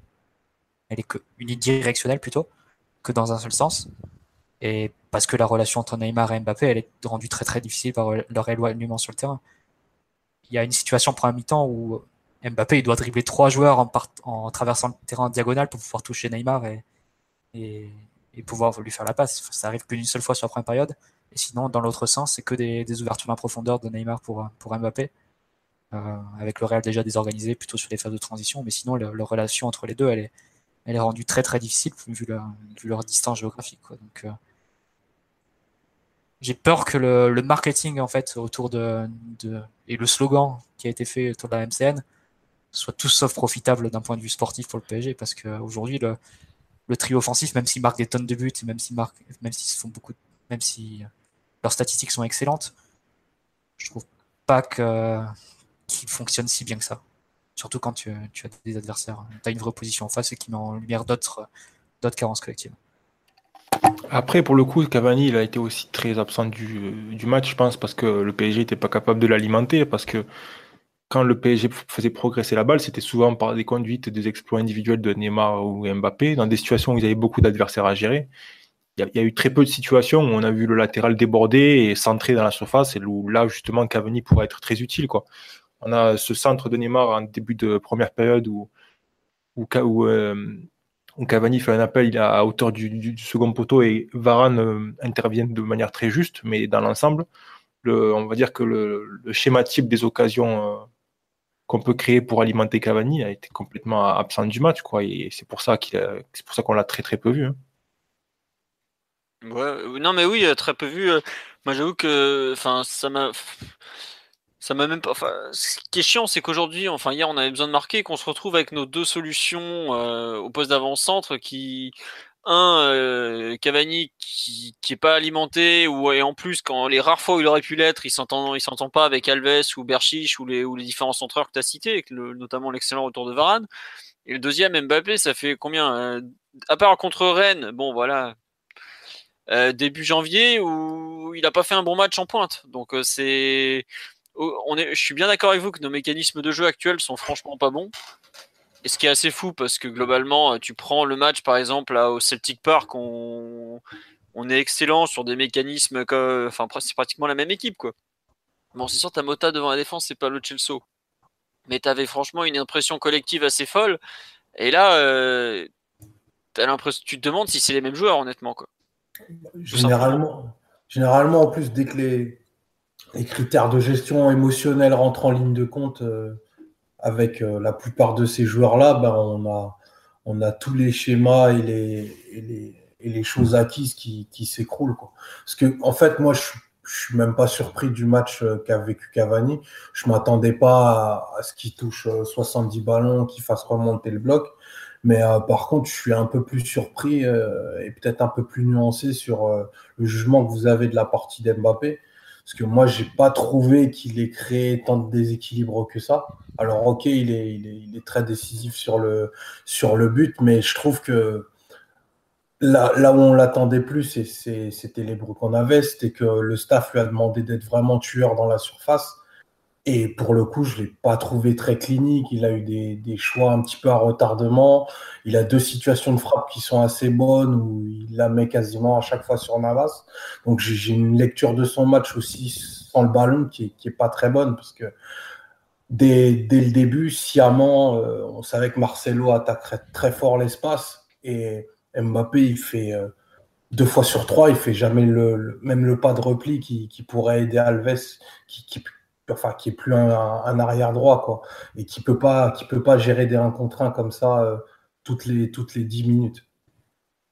Ouais, des, 1 contre 1 et des 2 contre 1 même, parce que bon, dans l'ensemble, il y avait quand même pas mal Isco sur les côtés pour euh, créer la supériorité numérique, et c'est vrai que les latéraux parisiens étaient souvent en situation d'infériorité ils étaient souvent un peu livrés à, livrés à eux-mêmes pour défendre. Et euh, bon, pour en revenir à Mbappé quand même, je, suis assez d'accord. Je pense qu'il a été peu inspiré, mais bon, sur la première période, il amène l'occasion du but. Sur la deuxième période, il y a deux trois prises de balles entre les lignes où il y a du danger. Il y a la frappe euh, sur Navas où, à mon avis, il a peu de temps pour agir parce qu'il y a un défenseur qui arrive et l'angle n'est pas terrible non plus parce que bon ben voilà, il est à droite donc forcément il a moins d'angle sur son pied droit. Mais dans l'ensemble, pour un joueur qui a, été peu inspiré et qui, qui dans des conditions difficiles, euh, il est quand même proche d'apporter euh, ben, un but et euh, une deuxième, voire troisième situation de but, avec notamment également sa frappe en toute fin de match, je crois vers la 87e, où, où pareil, le ballon passe tout près et je crois qu'il y a une intervention de Navas. C'est avec du recul, un, joueur comme ça qui, qui met dans des conditions difficiles, qui est peu inspiré et qui, et qui crée autant, c'est quand même impressionnant. Bah, enfin moi honnêtement, je suis comme Omar, je suis très circonspect sur euh, son match et son apport. Hein.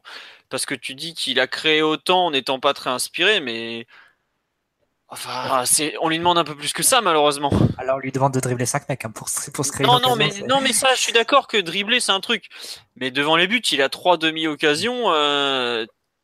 Enfin, ah, elles sont pas simples quand même. Franchement, celle sur Navas, il a peu de temps pour frapper. Mais Ryan, je sais qu'elles sont pas simples mais on parle d'un mec à qui on demande plus.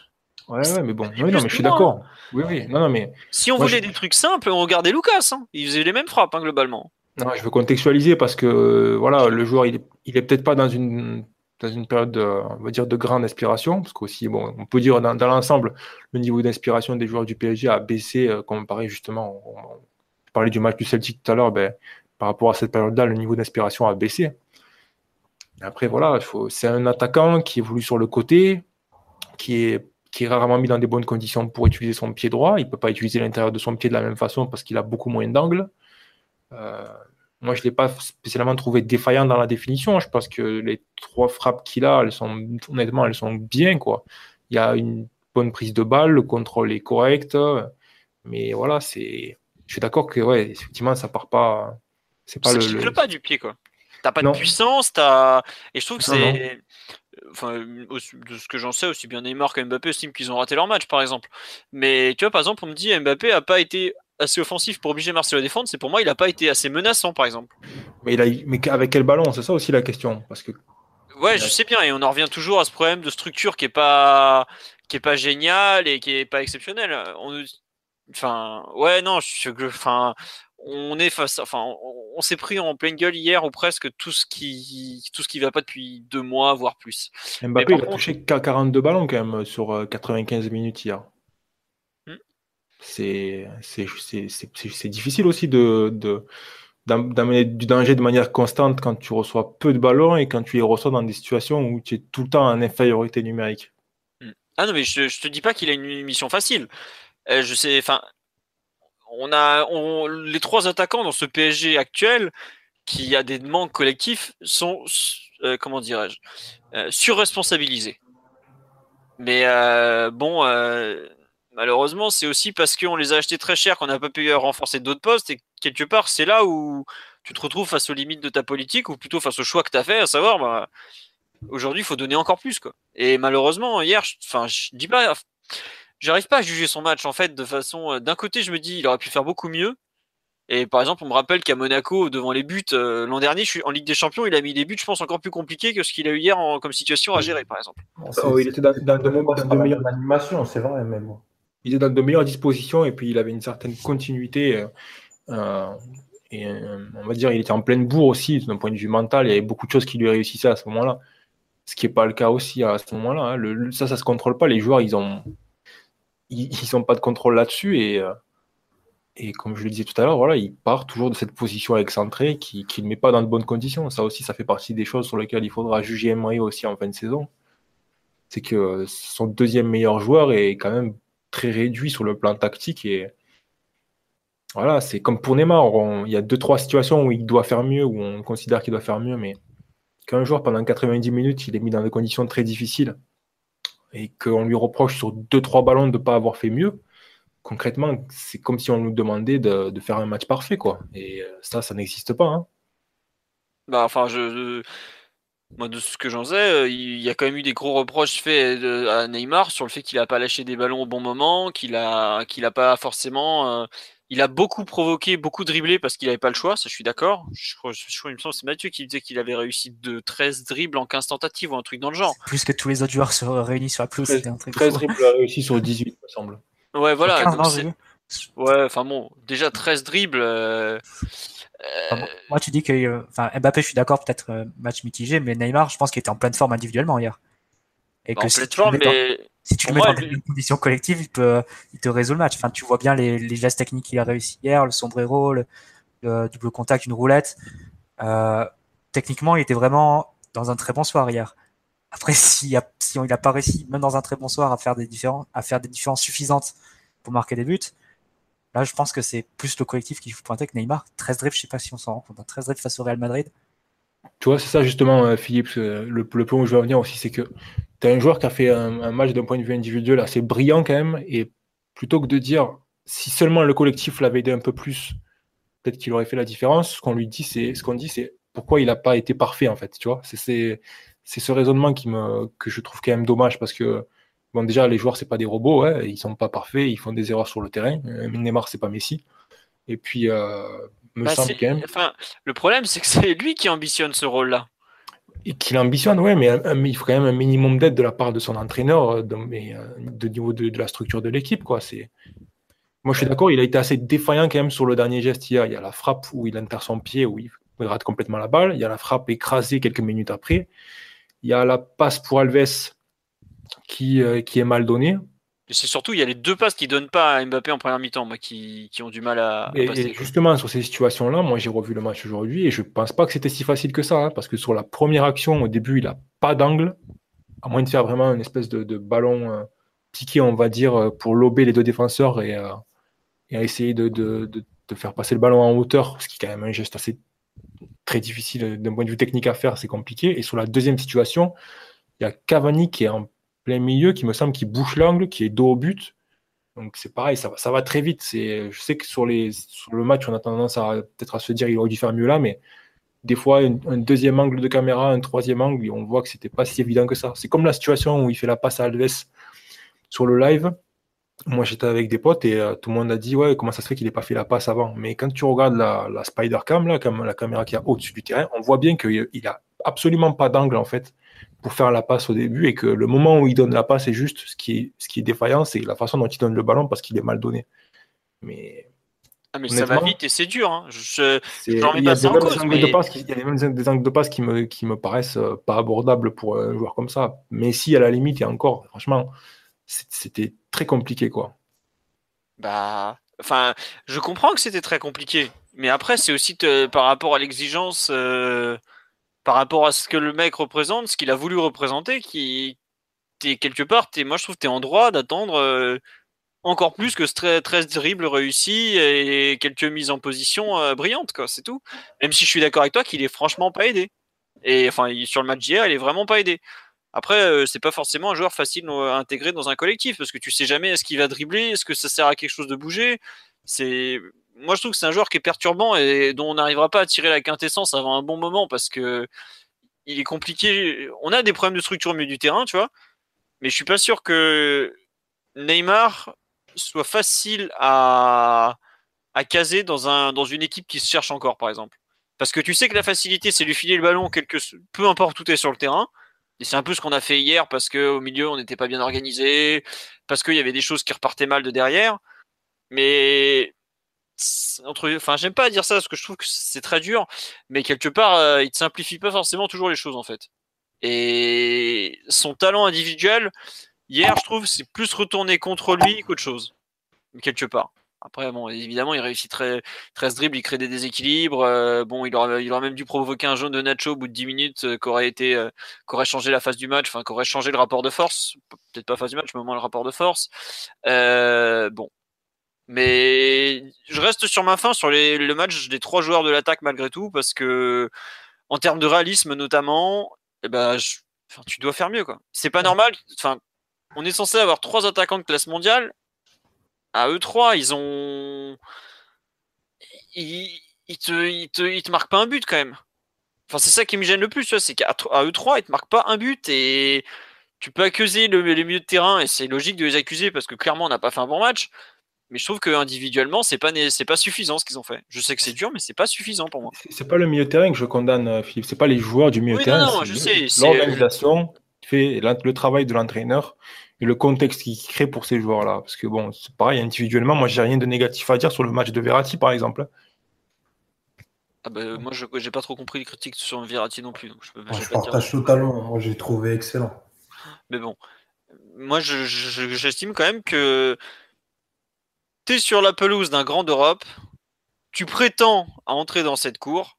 Bah, franchement, je déteste ça, mais Ronaldo, tu le vois pas ou du match ou presque, il te met deux buts.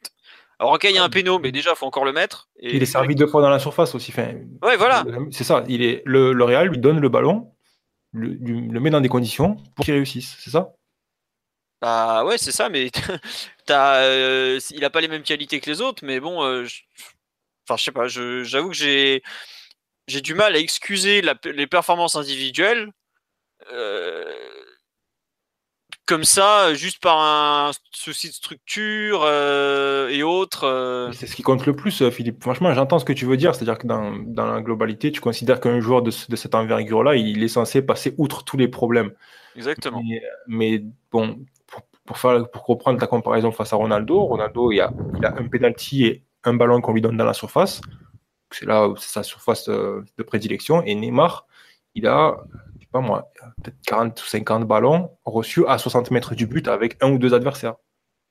C'est beaucoup, beaucoup, beaucoup plus difficile pour lui de faire les différences nécessaires. Après, effectivement, on peut considérer qu'il a été défaillant sur deux, trois décisions et que à ce niveau-là, ben, il a échoué. Et sans doute que le joueur il a une sensation d'échec, de même que Mbappé ne doit pas être content de son match. Mais ils sont pas contents. Oui, mais bien sûr, mais parce que, ce sont, des, parce que ce sont des mecs super déterminés et que voilà, ils sont, ils sont jamais contents quand ils perdent un match et qu'ils considèrent qu'ils peuvent toujours faire plus. Mais nous, avec le recul, normalement, on doit pouvoir quand même juger le fait que ces joueurs-là, on doit leur donner plus. Et il faut pas trop s'arrêter sur l'aspect individuel quand même, ça reste un, jeu, un sport collectif, quoi. Mmh, ouais, non, c'est sûr, c'est sûr. Euh, je, je, je te l'entends, mais je pense que par rapport, en fait, ce qui me gêne, c'est la différence entre le discours avant le match l'autre qui t'annonce qu'il va faire le match de sa vie ou tout ce genre de conneries là, et ce qui est réellement produit quoi? Excuse-moi, si c'est ça le match de ta vie, bah change de vie quoi. Au bout d'un moment, euh, t'es, tu, présenté, t'es vendu, enfin j'aime pas, tu as l'ambition d'être le meilleur du monde, bah tu fais pas ce match-là, je regrette. Enfin c'est pas, c'est pas suffisant, alors que c'est le match de l'année. Et moi, ce qui me saoule, c'est que déjà à Munich, il y a trois mois on nous, enfin, on a eu ce même débat. Ah ouais, mais la structure, mais si, mais ça. Et, je regrette à Munich, il n'y avait pas plus de structure. Mbappé, il fait un tout autre match que ce que tu as vu hier, par exemple. On avait déjà les mêmes soucis. Eh ben, euh, je, sais qu'on leur demande beaucoup, mais si on leur demande beaucoup, c'est parce qu'aussi, on a fait un effort énorme pour les, les amener à Paris, quitte à sacrifier d'autres trucs. Et c'est eux qui sont censés compenser ce sacrifice. Parce que si on n'a pas de 6 aujourd'hui, qu'on se trimballe euh, un gamin de 21 ans qui a jamais joué à ce poste ou un grabataire de 35 que je respecte mais qui, a quand même, qui est quand même très loin de son meilleur niveau physique, c'est parce qu'on a mis tous nos œufs dans le même panier pour ces mecs-là, pour ces matchs-là. Bah, je regrette ces mecs-là, ces matchs-là. Hier, les trois, dont un particulièrement qui est sorti avant la fin de façon logique, ils se sont loupés. Moi, je ne peux pas te dire autrement qu'ils se sont loupés. Et il y a des moments, il a dribblé sur dribblé, et ok, il est souvent passé, mais genre euh, l'espèce de, gris-gris de Mbappé devant Ramos. Mais il a cru qu'il il a cru qu'il était face à Romain Thomas ou quoi? C'est ridicule.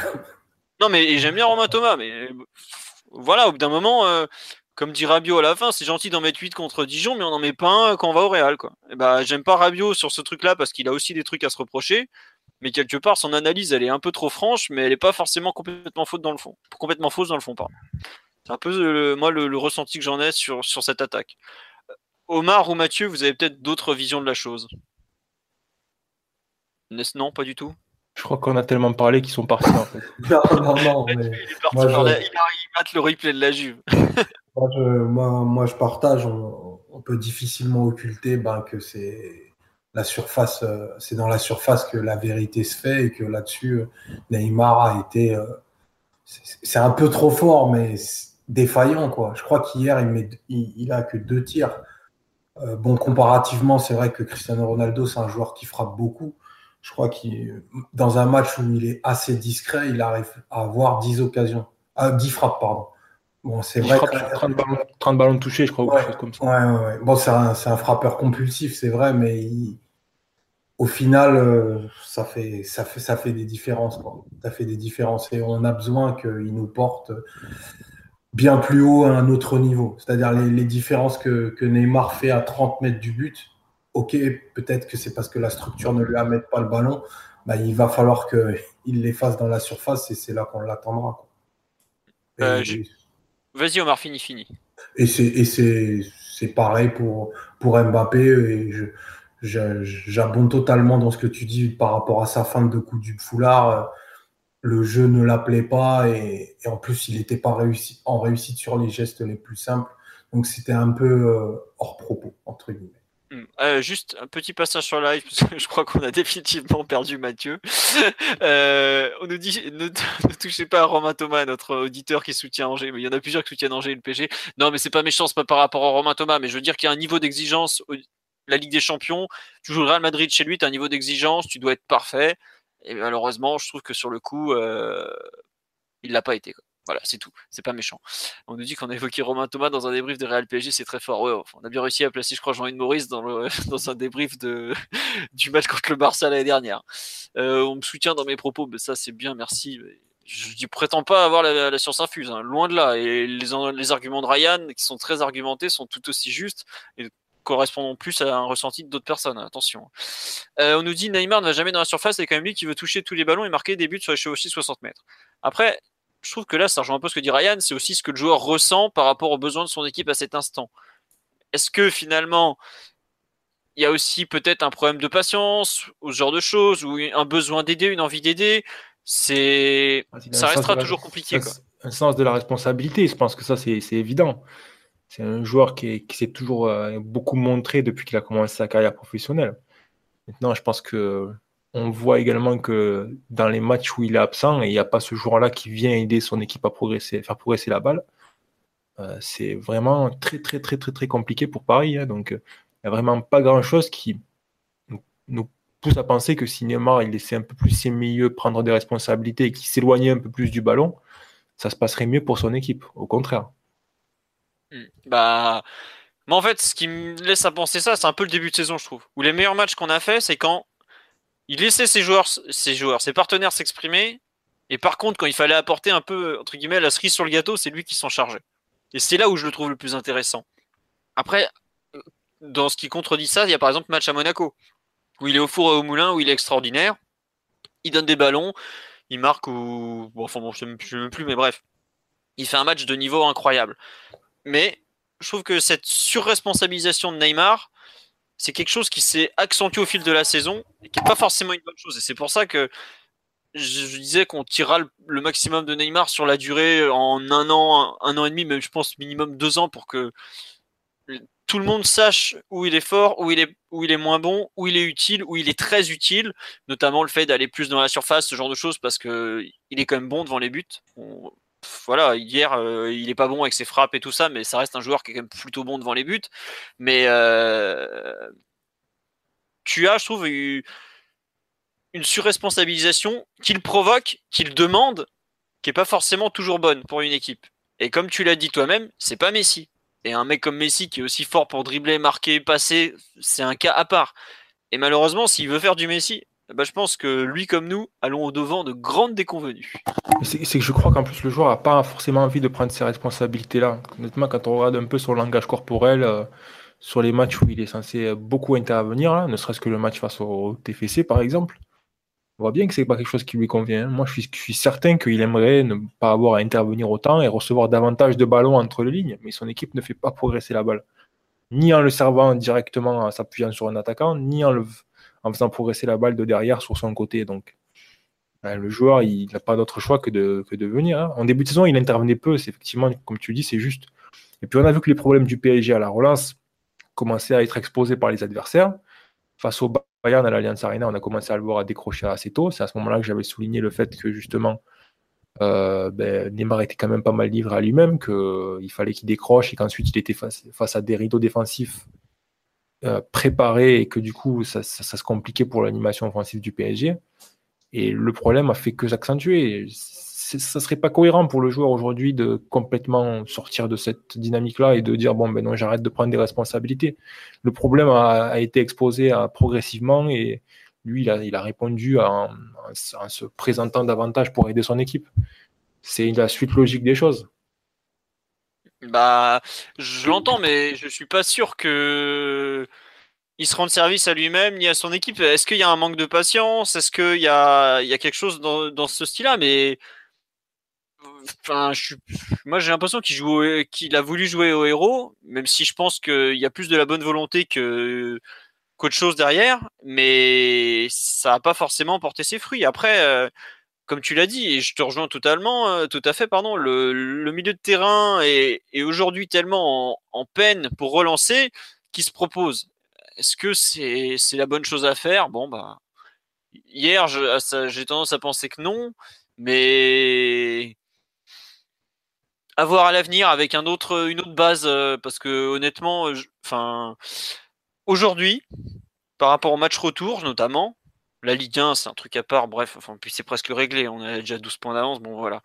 À moins que ça explose, et même avec le simple talent individuel, on devrait aller au bout. Si tu n'as pas, pour moi, un autre 6, un autre milieu, une autre, euh, peut-être même organisation, tu vas avoir le même souci dans trois semaines, si on passe par miracle, parce que même si le Real est une équipe formidable, notamment en termes d'expérience, tu peux passer. Tu, l'as dit toi-même, Ryan, euh, le Real n'a pas une immense marge non plus. Hein. Hier, il y a 3-1 score final, ça ne joue pas non plus euh, à grand-chose, grand-chose. Ça se joue dans les 5 dernières minutes. Le match peut basculer avant. Tu peux passer, mais tant que tu n'auras pas résolu ce, souci à la base de ton jeu, je pense que tu auras toujours les mêmes problèmes, savoir euh, des relayeurs qui n'arrivent pas à passer des lignes, ton milieu, ton ailier gauche qui redescend, donc une immense distance qui se crée avec ton attaquant de pointe, à savoir Cavani, ou même avec euh, Mbappé de l'autre côté qui attend des ballons sans entre guillemets sans but. Et le, en fait, c'est tout un enchaînement négatif qui va continuer, quoi. Malheureusement, mais bon on nous dit si on passe, Manchester City va nous flinguer au prochain tour. Attendez, on n'est pas là. Qu'on passe déjà, qu'on gagne, on parlera ensuite du tirage éventuel.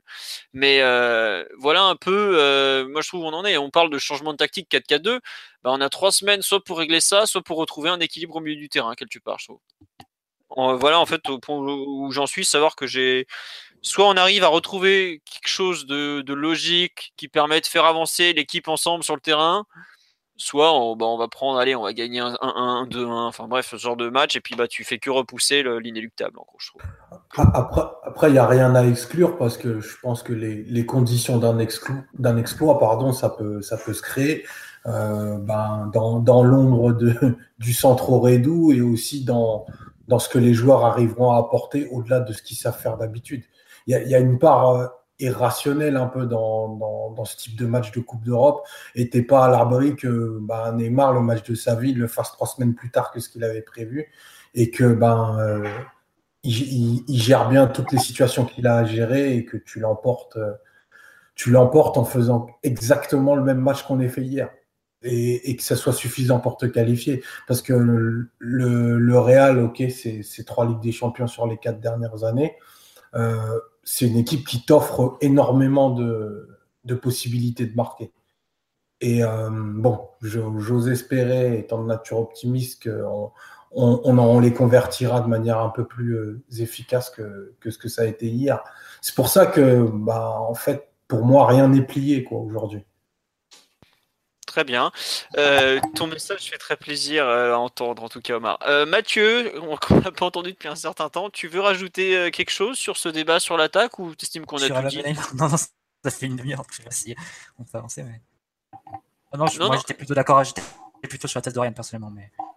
J'en étais sûr, mais c'est pas très grave. non, mais bon, enfin, t'as pas d'argument en plus à ajouter, non Non, non, j'ai parlé tout, tout début du film. Ok, très bien. Euh, est-ce que vous voulez qu'on parle on va, on en est déjà une heure et quart de podcast, mais désolé, on a beaucoup de trucs à dire. Euh, on, est forcément, je trouve, obligé de, parler du choix de la défense centrale, qui est quand même un des grands choix marquants de l'avant-match. Euh, qu'est-ce qui veut se lancer sur ce thème, sur le choix de Marquinhos, Kimpembe plutôt que Thiago Silva? Euh, bah Mathieu, qu'on n'a pas entendu, enfin, qu'on n'a pas entendu depuis un certain temps plutôt. Tu, qu'est-ce que c'est le polémique de la soirée en plus, donc. Euh. Vas-y. Bon bah c'est déjà on connaît pas les, raisons précises. Emery s'est, réfugié derrière un choix technique. Tactique. Donc euh, oui tactique, technique, une décision sportive on va dire. Mm. donc j'imagine que si on compare les deux profils entre Kimpembe et Thiago Silva, Kimpembe c'est plus un joueur qui qui va défendre en avançant, qui va qui va peut-être être qui va peut-être prendre plus de risques aussi à la relance. Et à l'inverse, Thiago Silva, c'est vraiment le défenseur de surface par excellence, celui qui reste même ton meilleur défenseur central. Je pense que personne ne conteste, euh, qui est excellent dans les airs, etc. Je pense que ça, plus la titularisation de Chelsea, comme je l'ai dit au tout départ, pour moi, c'était un, signal d'intention euh, d'Emery sur, euh, sur ce qu'il voulait faire au Bernabeu, c'est-à-dire prendre l'initiative et, et, prendre le ballon même. Mais bon, effectivement, ça s'est pas, s'est pas goupillé comme il avait prévu, je pense. Le Real a pressé peut-être plus haut que, que, ce qui était attendu. Euh, a imposé avec, sa, avec son milieu de terrain, avec son organisation pressing, une domination euh, de ballon dans le camp du, PSG, euh, du moins sur de, longues phases en première période.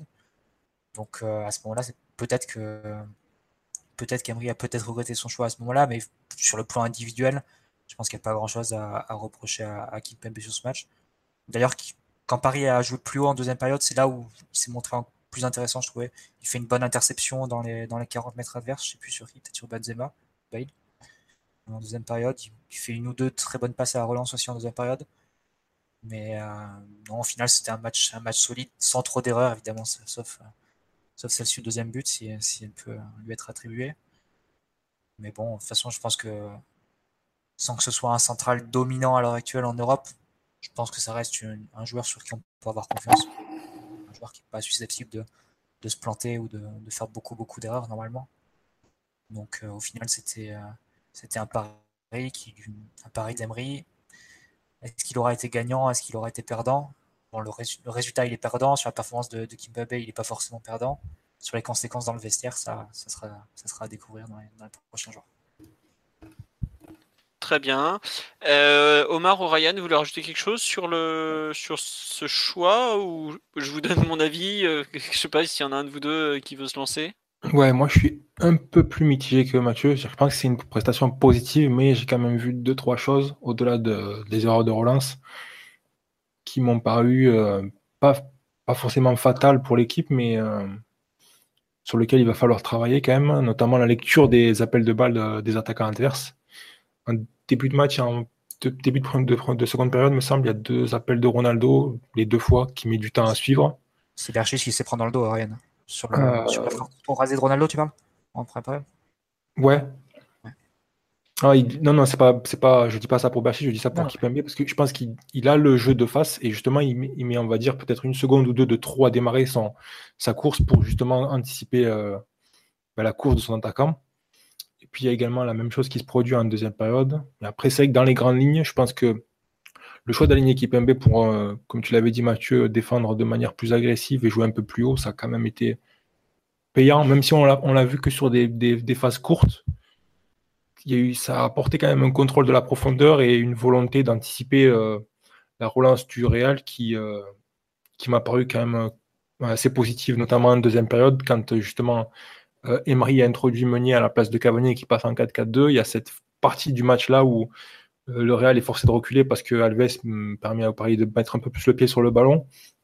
Et c'est vrai que dans cette situation-là, Kipembe qui défend constamment vers l'avant, qui essaye de d'empêcher les, attaquants adverses de se retourner et euh, qui permet de mettre la pression, ça, à mon avis, ça a été positif pour Paris. Donc, dans l'ensemble, je pense que c'est c'est pas un mauvais choix ni un bon choix, mais bon, je pense pas que ça a été non plus un choix si positif que ça. Euh, au vu de ce que, des conséquences qu'il peut y avoir euh, à, court et moyen terme dans le vestiaire pour l'omission de Thiago Silva. Donc, euh, c'est assez difficile à juger dans le fond. Mais en tout cas, le joueur a, répondu présent dans l'ensemble. Je pense que c'est c'est ça c'est difficile à lui de l'enlever et c'est quand même positif pour Paris de savoir que, que si même s'il n'y a que trois défenseurs centraux le troisième semble à la hauteur quoi bah, en fait moi il y a y a trois parties je trouve à ce choix il y a déjà le, choix tactique. Donc Mathieu a donné des arguments. Moi j'en rajouterai un, c'est que euh, Thiago Silva est un défenseur dont on sait qu'il a tendance à faire reculer le bloc. Parce que c'est dans les 18 mètres qu'il est le meilleur et personne ne va le contester. Le souci que tu as, c'est que si tu le fais jouer, tu vas reculer. Et le Real joue beaucoup en centre. En mettant Kimpembe et Marquinhos, tu as à peu près bien géré la profondeur. Je rejoins Ryan, il y a eu des trucs un peu louches par moment, mais globalement, par rapport à la qualité des ballons qui est capable de donner le Real, la qualité des déplacements des deux attaquants, je trouve qu'on s'en est pas si mal sorti honnêtement. Et surtout, l'avantage, c'est que on sait que le Real va centre beaucoup. Et je, pense que derrière l'idée d'Emery, le but c'était d'avancer le plus possible la défense pour que tu aies moins de centres à gérer. Et ça, je trouve ça n'a pas été si mal fait que ça. Juste, les seuls moments où on a souffert, c'est quand il nous pressait. Et donc, on était par le logique, enfin, quand il nous pressait très haut, on était logiquement bas sur le terrain, donc on était en danger sur les centres. C'est notamment ce qui se passe en début de match où on concède quelques situations. Et en toute fin de match où on n'arrivait plus à ressortir parce qu'on était, on était, on était perdu au milieu, ça allait plus. Et donc, quelque part, en fait, ce que tu voulu, ça a quand même marché globalement. Il y a des trucs à redire, mais ça a globalement marché. Là où, en fait, je trouve que ça a parfait, enfin ça a très bien marché pendant 80 minutes, 83 même. Le problème, c'est que les deux buts qu'on prend, c'est deux centres dans la surface où Marquinhos et comme il s'appelle et Areola sont pas. Enfin moi je mets surtout le Marquinhos qui est franchement pas bon sur les deux centres. Et c'est là où ça devient embêtant, c'est que bah dans ces cas-là, tu penses forcément à l'autre. Et je suis à peu près persuadé que Silva aurait mieux fait que Marquinhos sur, ces, sur, ces, sur genre, ce genre de situation. Quoi. Après, c'est des buts qu'on avait vus même avec. Bon, je suis un grand admirateur de Thiago Silva, donc je ne veux pas du tout le, utiliser cet argument contre lui, mais euh, d'autant que je pense qu'il reste euh, vraiment le meilleur défenseur qu'on ait au club, et de loin. Mais euh, on a quand même encaissé ce genre de but, un paquet en match à élimination directe ou en poule, avec Thiago Silva aussi sur le terrain philo. les buts ah oui, non, mais... face à Arsenal, face à Manchester City, face à Barcelone, évidemment, l'an dernier. À chaque fois, c'est des balles qui arrivent dans les, dans les 6 mètres voilà, entre le gardien, entre, entre le gardien et le défenseur, un peu contré, euh, et, au final l'attaquant qui reprend. Je me souviens notamment euh, de, du but contre, faut citer le but contre 50 Verratti face à, face Arsenal, Manchester City aussi avec Aurier et tout ça. Donc, même avec Thiago Silva dans l'équipe, ça, ça empêchait pas ces buts-là. ouais. Je suis d'accord, mais c'est pour ça que je dis que ça a été un très bon choix pendant 83 minutes, un peu moins bon sur la fin parce que je trouve que Marquinhos se loupe un peu sur les derniers centres. Pour le reste, honnêtement. Marquinhos était bon quand même le reste du match. Ah non, mais le, Marquinhos est excellent sur le reste du match. La, ses couvertures, notamment, faut les saluer. Il a franchement été. Allez, la relance, il aurait peut-être pu faire un peu mieux parfois. Euh, on me dit Silva aurait mis la main. Euh, non, mais. je me marre en plus, alors que c'est pas très drôle, mais bon. Euh, voilà. Le truc, voilà. Il y a un autre point qui revient, c'est on dirait que Marquinhos n'a pas confiance en Areola. Mais le pire, c'est pas Marquinhos Areola, c'est Thiago Silva Areola, où il n'y a pas du tout de relation de confiance entre les deux, ni même de relation euh, amicale, je dirais. C'est un, un demi-secret, quoi. Ça se voit sur le terrain d'ailleurs. Euh, et je pense que euh, il a aussi voulu quelque part protéger son gardien, qui savait qu'il allait être sollicité. Et tu fais rien à Madrid sans, si t'as pas un bon gardien. Et quelque part, Areola quand même fait peut-être un de ses. Pour moi, il a peut-être fait même son meilleur match pendant 80 minutes. Le deuxième but, troisième but, il peut probablement faire mieux, mais il, bon, il a pas de bol non plus. Quoi. Ça retombe sur le genou de l'autre, ça va au fond. La frappe légèrement déviée, bon, ça peut arriver. Mais je trouve que c'est peut-être son meilleur match euh, qu'il fait au PSG. Il lui met finalement une autre charnière qui, à mon sens, a été euh, peut-être plus adaptée à ça. Il y avait un point que je craignais, Santiago Silva, c'était les coups de pied arrêtés. Même ça, ça a été plutôt bien géré. Je sais pas ce que vous en avez pensé, mais je trouve que globalement, vu la qualité théorique des tireurs du Real Madrid, euh, même un Ramos a eu l'opportunité de mettre, je crois, une fois sa tête en milieu de première période, mais sinon, c'est pas non plus, on n'a pas été spécialement en danger par rapport à ce qu'on peut concéder d'habitude. Et enfin, le dernier choix, je pense que c'est tout simplement, euh, enfin, Emery, il le sait qu'à la fin de la saison, c'est terminé. Il a pas envie de se faire chier avec un mec en qui il a pas confiance.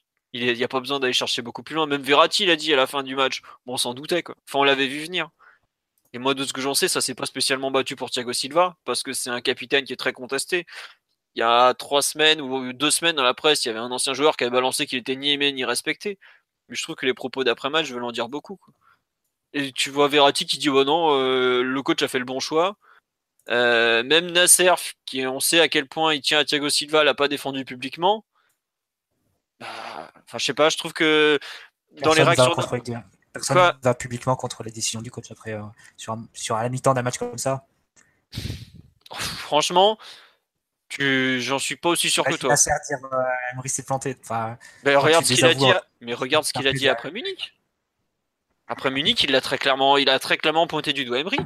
Et là, alors que je sais que Thiago Silva, c'est un peu le, le, mec euh, avec lequel il a une relation la plus directe, il l'a pas défendu plus que ça.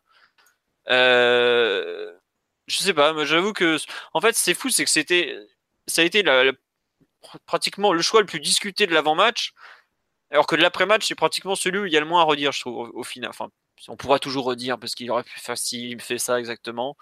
Euh, mais je trouve que quelque part, tu l'as dit, c'est bien d'avoir un troisième central de ce niveau-là, mais je sais pas si c'est pas même pour le PSG une bonne chose d'ébranler un Capitana dont on est beaucoup à avoir des doutes même si, évidemment, c'est, je n'aurais pas aimé être à la place de Thiago Silva, évidemment. Mais est-ce que c'est une. Est-ce que c'était un pari si risqué que ça? Bah Avec le recul, je pense que pas tant que ça au final. Même si, évidemment. Il a brisé un tabou, et...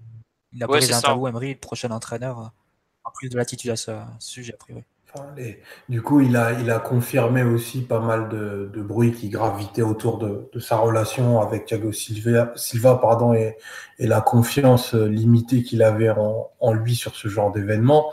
Je trouve que, bah, mine de rien, Kipembe, dans un, parce que c'est un, un, contexte compliqué pour lui, on ne sait pas à quel moment il a appris sa titularisation. Je trouve qu'il a globalement bien géré euh, son match, il a plutôt été bon bah, à 80 minutes, comme tu disais, Philo. Et euh, si euh, Emery lui a demandé euh, d'avoir une relance propre et de beaucoup jouer vers l'avant, de ce côté-là, son match, est, je trouvais particulièrement réussi, parce que je crois qu'il il, est à 90% de passes réussies et il joue deux ballons sur trois vers l'avant, dont, dont, deux, trois très notables en, deuxième mi-temps. Donc, je pense que dans, dans le développement de Kipembe, c'est c'est une partie importante qu'il a, qu'il a joué hier et que bah, ça, peut ça peut radicalement changer la, la, suite de sa carrière au PSG parce que comme, comme vous venez de le dire à l'instant, aujourd'hui, bah, il n'y a, y a plus de tabou Thiago Silva. Quoi. Si le mm. prochain coach estime que bah, son profil ne convient pas, bah, il sera mis de côté et, il ira en Chine. Quoi. Ouais. Non, mais enfin, enfin il, se murmure que cet hiver, il y a eu une offre de la Chine que le PSG a refusé quand même. Faut pas l'oublier. Mais et puis il a un contrat euh, costaud quand même. Mais non, par contre, il y a un truc. Euh, tu dis, tu sais pas comment ça s'est passé. Je peux voir. Je, globalement, c'est plus ou moins déjà acquis. C'est qu'en gros, en fin de matinée, Emery a annoncé à Thiago Silva qu'il ne jouerait pas. Mais il n'a pas annoncé à Kim Pembe tout de suite. Il y avait le l'équipe a été la compo d'équipe a été donnée, je crois, une heure et demie à peine avant le coup d'envoi. Il n'y a pas eu de causerie, voilà. Et Kim Pembe a visiblement compris, commencé à comprendre le midi, en voyant la gueule de Silva qu'il allait jouer. Mais euh, il n'a pas forcément su très tôt, et je crois qu'Emery lui a dit en milieu d'après-midi ou un truc dans le genre. Donc euh, voilà. L'équipe l'a su très tôt, par contre. Moi, je trouve que c'est. Bon, bref. Bah, tu sais, euh, la Cadena Copé et la Cadena Serre ont sorti Isco titulaire la veille. Hein, donc, Oui, oui, oui, c'est vrai. Voilà. Moi, avec, euh, avec euh, deux, trois variables, il y avait un petit doute sur, euh, sur Vasquez, mais là. C'est vrai que l'équipe a eu quand même les compositions des deux entraînements précédents. Bon. Les deux équipes aux deux entraînements précédents. Bon, c'est un peu.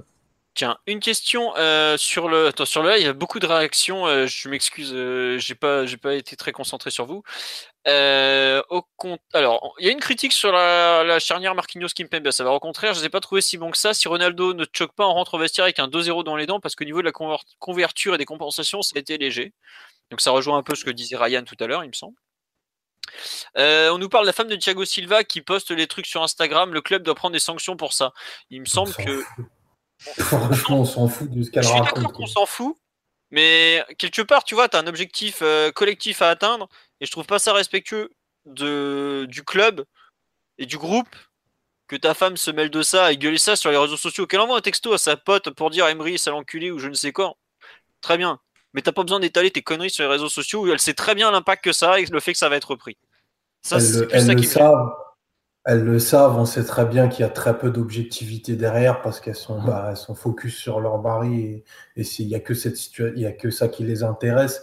Mais derrière, faut pas, faut pas donner beaucoup plus d'importance à ça.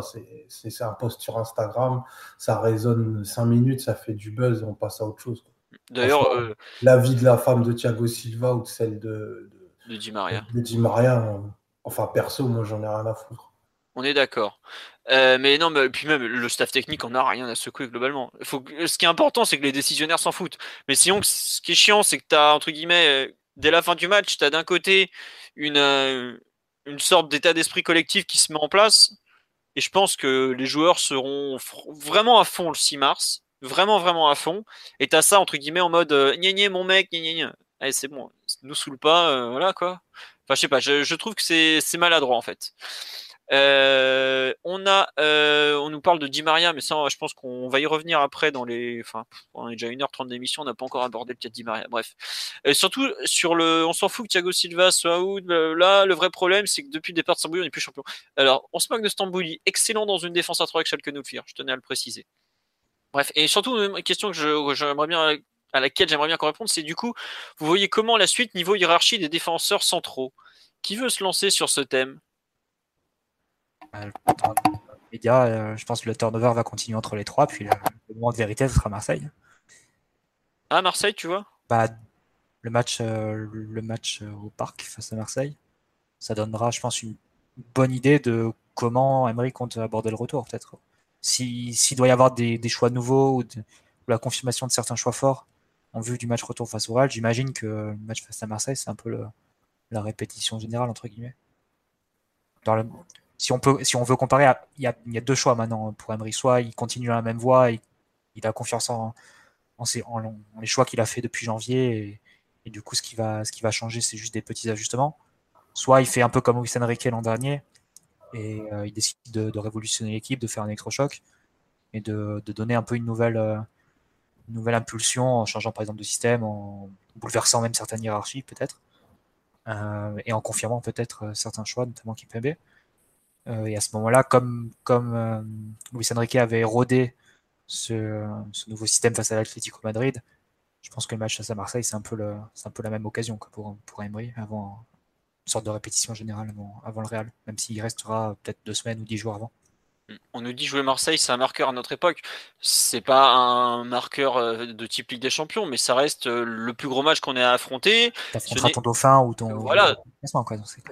Et surtout, euh, t'as pas d'autres gros matchs entre temps. C'est pas parce qu'il va aller jouer à 3 ou contre Strasbourg ce week-end que ça va changer quoi que ce soit. Parce que nous, on a combien? 4 matchs au total? En- entre les deux rencontres, c'est ça? Strasbourg, Marseille, Marseille 3 de mémoire. Il me semble que c'est ça. Je J'en. J'en oublie peut-être un au milieu, excusez-moi, le très sérieux site n'est pas très sérieux. On nous dit Thiago Silva va finir par jouer les coupes avec Trapp. Et Bah. voilà. hein. Et tiens, et on revient sur le l'ami euh, sur le live, il nous dit l'attitude de Thiago Silva de ne pas s'échauffer, c'est bien la preuve que c'est pas un vrai capitaine de penser collectif avant tout. Il y a des personnes qui lui ont vertement, mais très vertement reproché son attitude, et des joueurs notamment, après le match euh, concernant ça.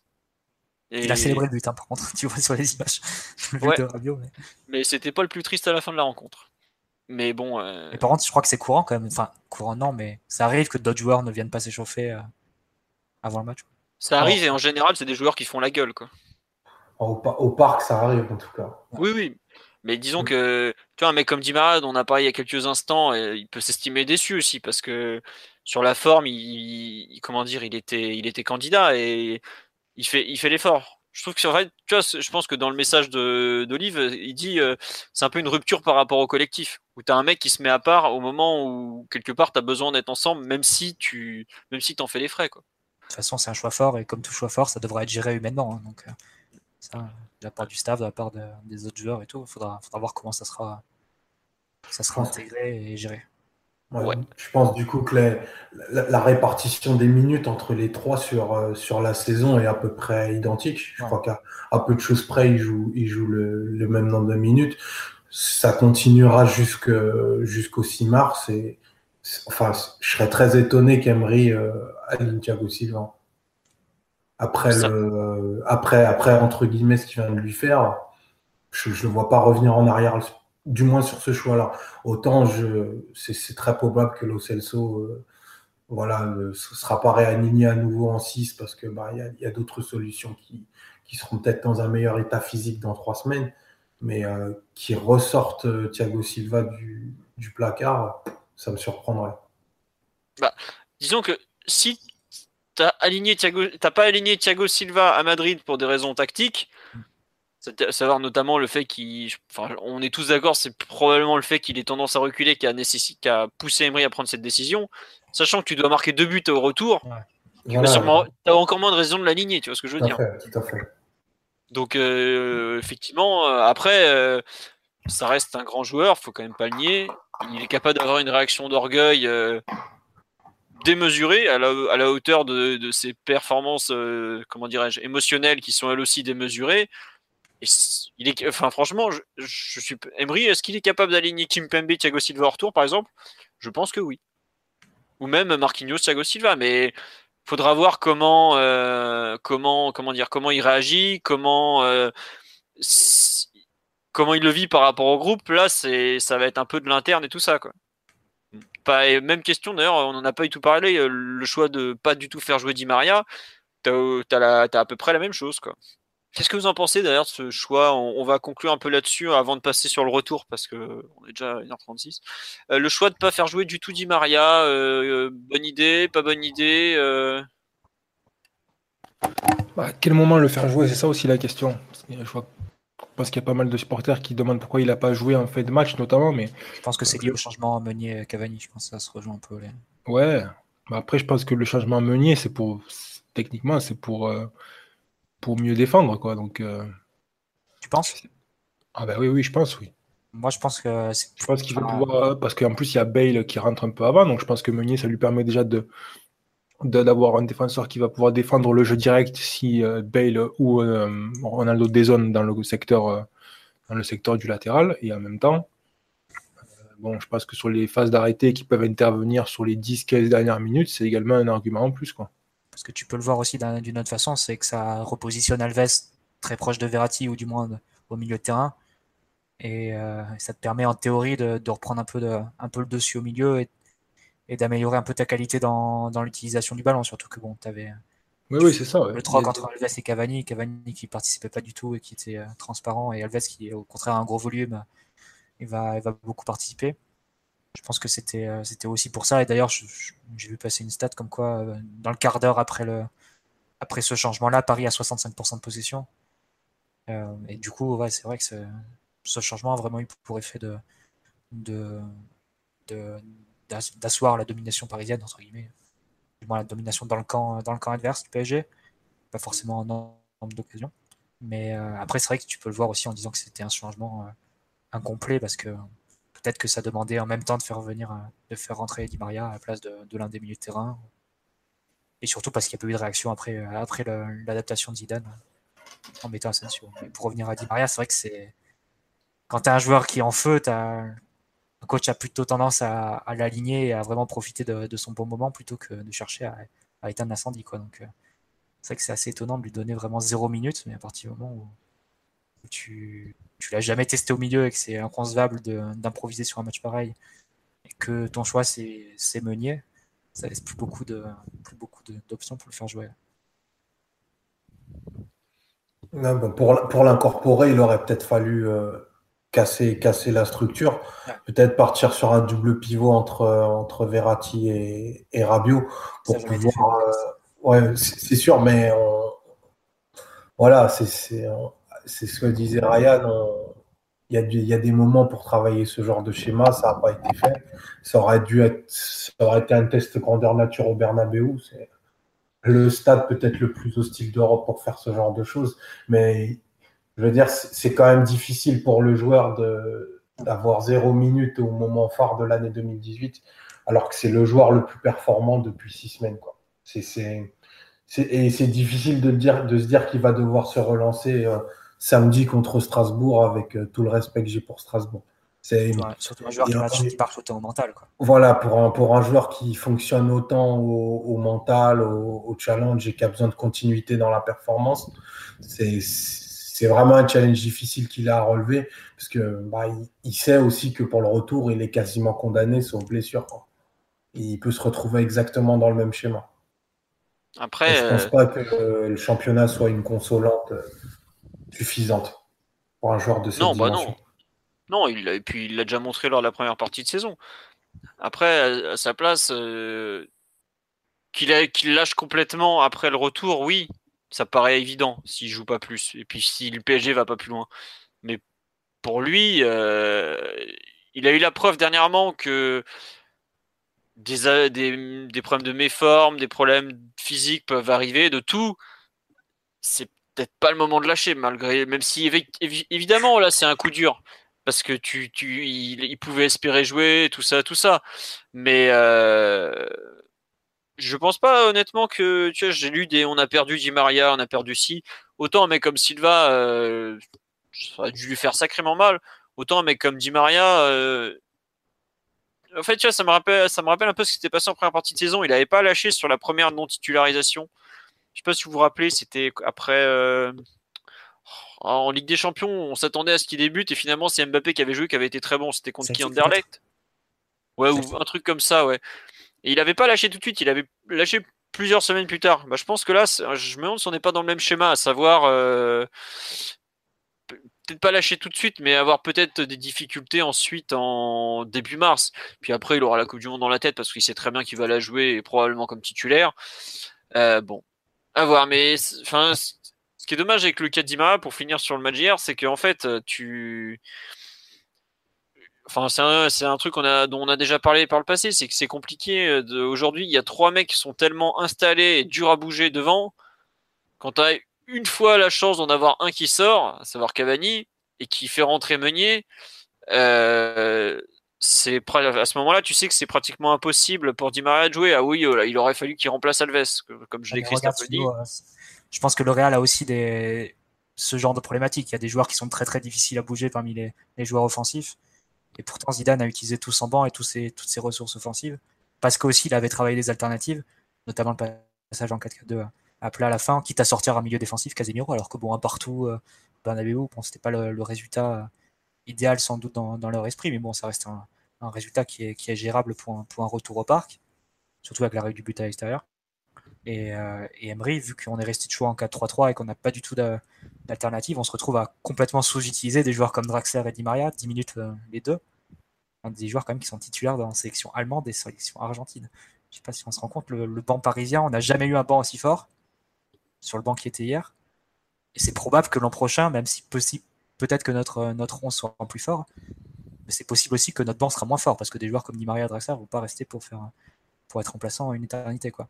Donc, euh, moi, je trouve quand même qu'il y, a une, une sous-utilisation, une sous-exploitation des, talents qu'il y avait sur le, sur le banc. Et quand tu vois que 10 minutes pour les deux, Di Maria Draxler, et vu leur talent, vu leur qualité, et vu, euh, vu aussi leur expérience et leurs antécédents dans cette compétition, compris face au Real, c'est c'est compliqué. Hein. D'accord, non, non, mais je, je te poser des questions, quoi. C'est tu ah pas, pas, exploité au maximum quoi, tout ce que, toute la richesse de ton effectif. Je, je dis pas le contraire. Euh, on nous demande avec ce Cavani après son match est dur à bouger. Non, mais d'ailleurs il est sorti vite quoi. Je suis d'accord que c'est, je trouve que l'utilisation du banc de touche au PSG, enfin sur les gros matchs, Emery est très prudent. Et par exemple, euh, possiblement trop même, Mais je trouve que c'est aussi, après, c'est la difficulté quand tu as trois talents exceptionnels en attaque, même si, bon, Cavani pas forcément un crack naturel, enfin, vous voyez ce que je veux dire. Peut-être que ce qui, est, ce qui, est arrivé à Thiago Silva peut aussi arriver à, Cavani. Hein. Ça, peut être aussi un, plus dans groupe, quoi. Dans, le sens, si même Thiago Silva est allé sur le banc, il y a plus grand monde qui, qui, peut être exempt, quoi. C'est vrai. Mais je trouve que tu as. En fait, on, est aujourd'hui dans le cas, par exemple, de la. On sera plus que. Tu vois, tu cites l'exemple du Real hier, où Zidane a su euh, bousculer des statuts. Mais je trouve qu'on est plus dans le cas de l'époque magique de la BBC où Ancelotti les bougeait jamais pratiquement, quoi. C'est ce que je veux dire? Bale sur le banc, quand même, faut. Ah oui, mais après, Bale, euh, il va sur le banc parce qu'il n'a pas fait un match complet depuis trois mois, quoi. Et puis, et puis surtout, Zidane, il réutilise euh, les hommes et la structure victorieuse de l'année dernière, quoi le 4-4-2 en losange avec Isco, Isco en 10. Le truc, c'est qu'ils ont aussi gagné la Ligue des Champions avec Bale titulaire. Oui, oui, oui. je, pense, qu'il a la plus récente en tête. C'est pour ça. Mais euh, après, je rejoins ce que tu disais, Matt. C'est vrai que la, la, plupart euh, des, des, hommes sur le banc du Real auraient changé la, la physionomie de la rencontre, quoi qu'il se passe.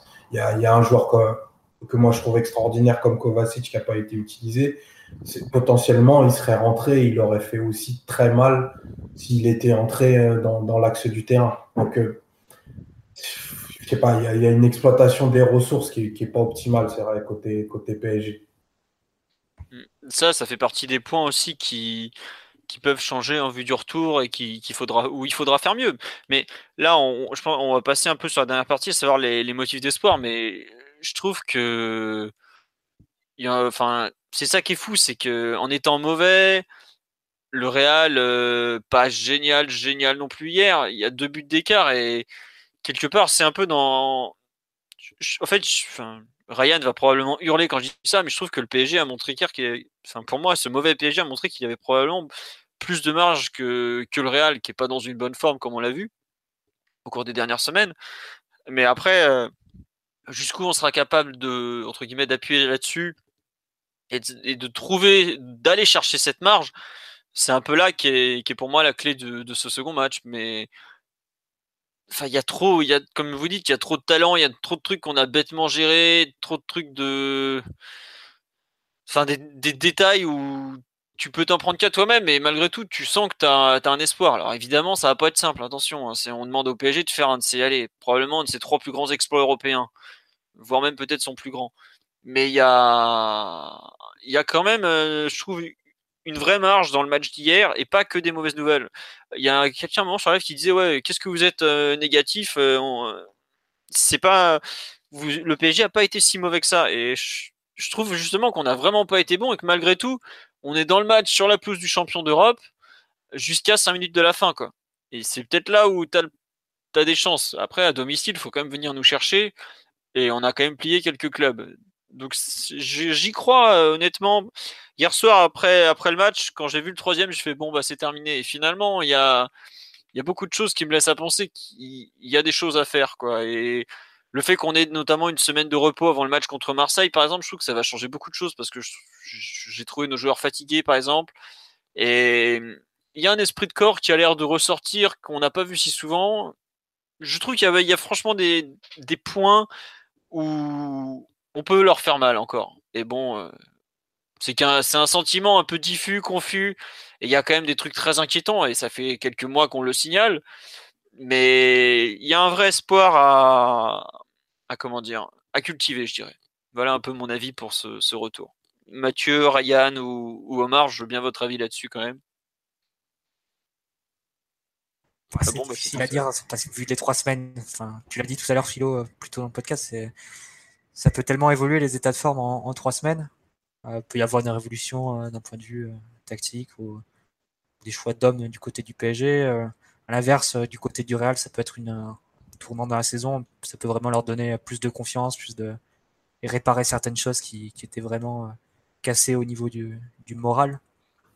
après, bon, c'est quasiment impossible de se projeter pour l'instant dans trois semaines. Il faudra voir. Ce qui est sûr, c'est que Paris peut, vu l'attaque qu'on a et vu les, vu les armes qu'on a, on peut très bien, on peut très très bien marquer 3-4, mais on peut aussi très très bien en, prendre 2 ou 3. Donc, euh, non, c'est compliqué. Vu les erreurs qu'on fait, vu les, individuellement, puis évidemment collectif aussi. Donc, c'est, on verra si, si le match aller était indécis, le match retour le reste aussi. Donc. Ah non, mais complètement. Enfin, l'aller, je trouve, on savait pas à quelle physionomie de match s'attendre du tout. Et d'ailleurs, ça s'est confirmé parce qu'il y a des trucs qu'on n'avait pas forcément vu venir. on n'y croyait pas, le Chelsea en 6, mais finalement, ça a bien eu lieu. Enfin, il y a eu plein de trucs. Mais bon. L'idéal, ce serait un scénario un peu comme l'Atletico l'an dernier, quoi, qui marque deux fois dans les 15 premières minutes après une, pression incroyable, quoi, comme on avait rarement vu à ce stade en Ligue des Champions. Mais et, même ça, et même ça, ils en sont revenus vivants. Ouais, même ça, le Real été revenu avec, euh, avec Benzema, mais c'est très compliqué. Ouais. C'est faudra vraiment un exploit quoi, pour le match retour, vu la situation dans laquelle tu t'es mise. Monsieur, Monsieur Ryan, le, le Madrilène, es-tu confiant pour le retour? Le, tu, tu, vois euh, une vraie marge des deux côtés? Tu vois. Ton je pense que je pense que c'est pas fermé. Hein. 3-1, c'est un bel avantage, mais c'est un match retour qui va se jouer à Paris. C'est et puis voilà, il faut contextualiser ça. Tout à l'heure, quand on parlait un peu des lignes générales du match, je disais que c'était deux équipes qui n'allaient pas bien. Bon, ben voilà, quand il y a deux équipes qui vont pas bien, je pense que le résultat est, toujours un peu ouvert. Paris est totalement capable de gagner, et puis, puis le Real est capable de, de, souffrir parce que c'est une équipe défaillante. Même si là, il va quand même falloir euh, attendre un peu et voir les conséquences de cette victoire. Ça peut vraiment servir de tremplin pour, euh, faire, pour progresser dans le jeu. Et puis, il faut voir aussi les conséquences côté PSG. Mais euh, dans l'ensemble, je pense qu'il y a, d'un point de vue global, je pense qu'il n'y a, a pas de quoi non plus être trop négatif côté PSG parce que le match peut être remonté. Après, je pense qu'il n'y a pas non plus beaucoup de motifs d'optimisme parce que au-delà de la qualité de Cavani, Neymar et Mbappé, je pense qu'il y, y, a quand même peu d'aval côté PSG pour ce, quand on, regarde un petit peu comment le match peut, pourrait tourner en la faveur des Parisiens. C'est-à-dire que si ces trois joueurs-là ne sont pas dans des bonnes conditions et ne sortent pas plusieurs exploits pour euh, mettre Paris sur les bons rails, euh, ça, va être difficile de voir le, PSG euh, faire, le match qu'il faut. Collectivement, il n'y a, a, pas vraiment de quoi être spécialement confiant. C'est vraiment plus les joueurs et le caractère de certains joueurs et leur qualité qui fait que même à 3-1 en Bernabeu, il y a quand même de quoi penser que Paris peut passer. Hein. Le truc, c'est que le, retour, c'est quand même assez confortable d'un point de vue stratégique pour le Real, parce que soit ils décident de mettre une pression d'entrée pour marquer le but à l'extérieur, un peu comme ils l'ont fait. Tu, tu marques Paris et puis soit ils décident de contrer comme euh, sur la fin de match, et en quel cas Paris peut craquer aussi. Donc euh, mm. c'est très ouvert pour le Real on nous dit euh, on manque de couilles, blablabla. Voilà, vous êtes bien optimiste. On a une équipe faible mentalement. Euh, notre équipe faible mentalement, elle n'a pas perdu un match à la maison depuis deux ans pratiquement. Et autant je suis d'accord qu'on a parfois montré, euh, notamment dans un célèbre stade barcelonais, un certain manque de caractère. Autant à la maison,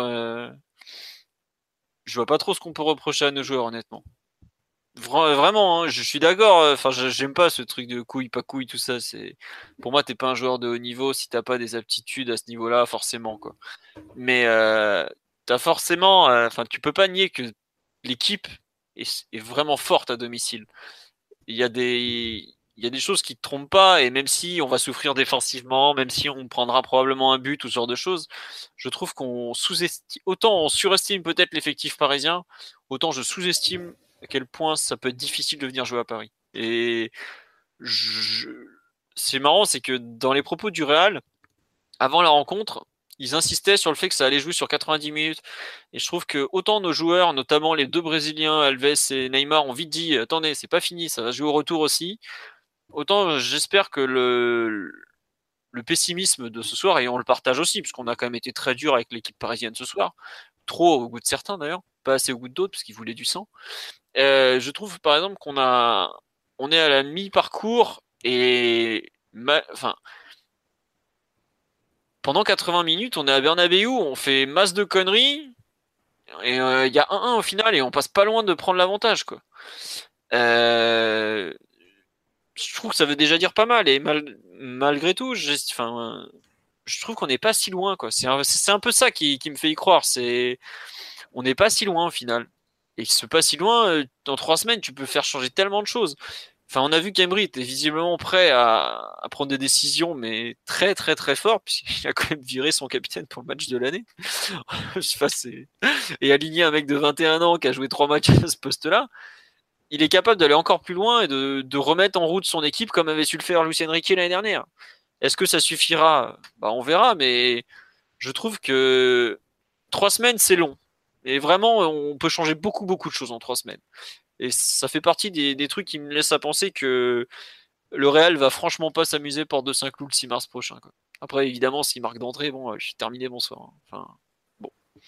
C'est un peu le sentiment que j'ai. Omar, toi qu'on n'a pas entendu sur ce thème, euh, derrière nos, nos, très sages Mathieu et Ryan, qui sont très cartésiens et ah non, mais moi, euh, comme, comme je dis un petit peu plus tôt, moi j'y crois parce que je, enfin, c'est une sensation, mais je pense que ça peut basculer dans quelque chose d'assez irrationnel et que même le scénario que tu dis euh, avec un but encaissé rapidement euh, pourrait ne pas annihiler ce qui va se passer au parc le 6 mars. Je pense que, en fait, c'est c'est un match charnière pour, pour la naissance de la deuxième phase du projet QSI.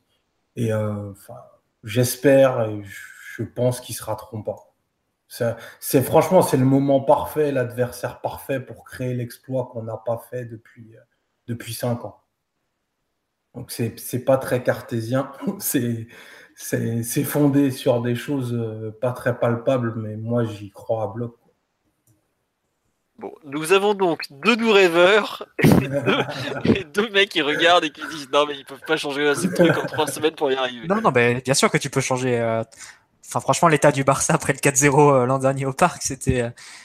Euh, tu, te disais il y a, y a, beaucoup trop d'écart entre les deux équipes pour que ce soit juste un instant envisageable que qu'il y ait une remontée et au final trois semaines après bon c'est passé ce qui s'est passé donc. Après, c'est pas, il n'y a, a, pas non plus besoin d'une remontée euh, de niveau historique. Non, bien hein. sûr, bien sûr. C'est 2-0 et 0 et tu passes. Donc, euh, bon, voilà, c'est pas.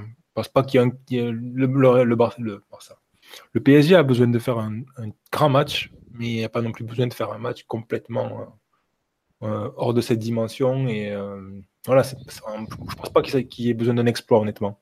Face à un Real Madrid qui va pas bien, voilà, encore une fois, je mets ça entre parenthèses parce qu'il faudra voir comment le Real évolue dans les prochaines semaines, mais compte tenu de l'image montrée par le Real sur les dernières semaines, je pense pas qu'il y ait nécessairement besoin d'un exploit. Après, il y, aura besoin d'un très très grand match, ça c'est sûr. Mais il y a tout ce que représente le Real aux, yeux de l'Europe et, par rapport au PSG. Quoi. Enfin, on, est, un nain par rapport au plus grand club de l'histoire qui est, qui est en position assez confortable de se qualifier à un moment où les, les ressorts euh, mentaux de cette équipe euh, sont, quasiment unanimement décriés. C'est un moment compliqué pour faire un exploit. C'est pour ça que s'ils arrivent à le créer, ça, sera d'autant plus beau. Mais ce sera qu'une qualification en quart. C'est ça. Non, mais ça a relativisé. C'est pour ça aussi tout à l'heure que je disais qu'il n'y a pas de quoi être optimiste au niveau des deux équipes pour la, la, de la suite de la compétition, parce que là, on, c'est un tirage qui est défavorable aux deux équipes parce que affronter un, adversaire aussi, on va dire, euh, dangereux en huitième de finale, ça n'intéresse personne. Mais euh, voilà, c'est déjà beaucoup d'énergie et de, et de travail mis dans, des, dans une bataille qui, qui, est quand même loin du, très loin du but final. Quoi, donc, euh. ah, disons que c'est qu'un huitième de finale, mais pour le PSG, ça veut déjà dire tellement. Enfin, ah, tu vois, le, Real est dans, comme l'a dit Omar, ils sont dans une serre. Euh, même le Zidane, je crois que c'est Zidane qui dit ça après le match. On a gagné 12 Coupes d'Europe, c'est pas par hasard, un truc dans le genre. Laurent Blanc disait regardez les salles des trophées aussi. Ouais, voilà, mais bon, Laurent Blanc maintenant il dit regardez. Non, mais c'est une, équipe très très difficile à éliminer de la Coupe d'Europe. Hein. Ça, c'est évident. Et le cycle actuel est, assez euh, fou. Il y a une dimension historique. Je crois que le Real n'a pas été éliminé de la Ligue des Champions quand Modric était sur le terrain depuis 5 ans. Eh ben, on, va, donc aller prendre un vol pour Madrid et le captiver dans sa, dans sa cave, là, tranquillement. Je crois que c'est ça, depuis 2013. Euh, depuis 2012-2013. Bah, le, dernier match que le Real perd en, confrontation directe, c'est à Wolfsburg, c'est ça? Non, non, je te parle, je te parle pas de défaite, je te parle d'élimination de, la ah, L'élimination, c'était face à la Juve il y a, en 2014-2015 et avant il y avait victoire et avant c'était élimination face à Dortmund. face, à, la Juve, il n'était pas là et avant c'était face à Dortmund, euh, dernière saison de Mourinho, donc c'était 2013. C'est incroyable. Bon, ben voilà ce qui nous attend. C'est pas gagné. C'est pour montrer l'envergure des joueurs, en fait. Même quand l'équipe elle va pas bien, les, les, les mecs ils tombent pas, quoi. Alors, tu parlais de Ramos et de ses sauvetages euh, dans la surface de réparation. Ah, mais... un caractère chez ces joueurs qui est. Euh, voilà, quoi. C'est des joueurs de. Il y en a, certains, c'est des joueurs de légende, quoi. c'est clair. Marcelo, c'est typiquement un joueur historique, quoi. Enfin, la partie qu'il fait hier, euh, personne ne peut être étonné, quoi. Mais pour moi, enfin, on parle beaucoup du Real pour finir. Tu as, quatre joueurs du Real qui sont pas du Real actuel, qui sont possiblement dans l'équipe type de tous les temps du club, quand même tu prends Ronaldo, Ramos, Marcelo, euh, voire Modric. Est-ce que c'est des mecs qui sont pas dans l'histoire du Real? C'est pas rien. Tu as quand même euh, la moitié des joueurs de champ pratiquement. Et à des postes, euh, tu as quand même toute la, colonne vertébrale qui est, là. Et ça te montre bien la, la difficulté de la tâche. Après, c'est pas infaisable non plus. Hein. Les exploits, ça existe. Mais bon, ça sera quand même compliqué. Faut, voilà, tu vois encore hier une équipe en difficulté. Les matchs, le match que font ces quatre que je viens de citer, ah bah, c'est voilà, on a beau me dire sur le sur le live Marcelo c'est un connard, ouais, mais alors quel joueur bordel à lui tout seul, il t'occupe deux postes, il est, il est incroyable. Mais tous les ans, au printemps, on se rend compte à quel point Marcelo est un joueur formidable. Donc euh, c'est ça qui est terrible. Heureusement qu'on nous a dit qu'il était à la rue.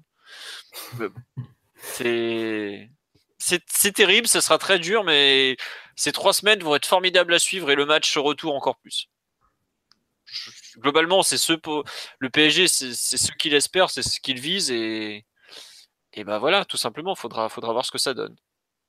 Je sais pas, vous voulez rajouter quelque chose sur ce Real Madrid PSG ou le retour?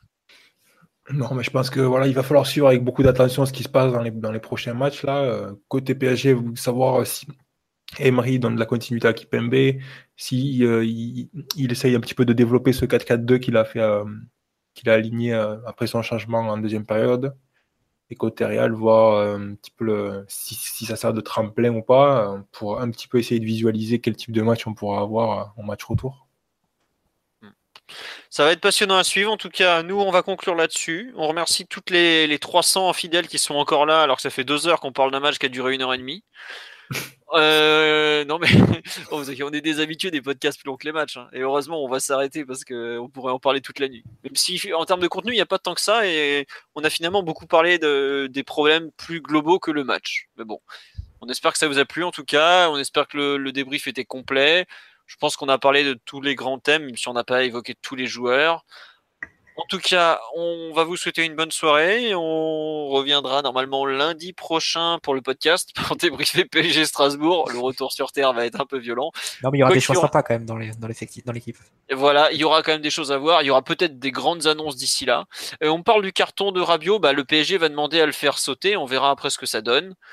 Euh, bon, à voir. Il y a plein de choses encore qui peuvent bouger. Donc, euh, on va pas s'enflammer. Euh, et voir la suite, tout simplement. Faut y croire, on a des joueurs extraordinaires. C'est le moment de le prouver. Ryan nous a dit qu'il vous payait à manger à tous si, le PSG se qualifiait. Donc, on a des bonnes raisons d'y croire. Sur ce, souhaite tout le monde bonne soirée. Ciao. Bonne soirée.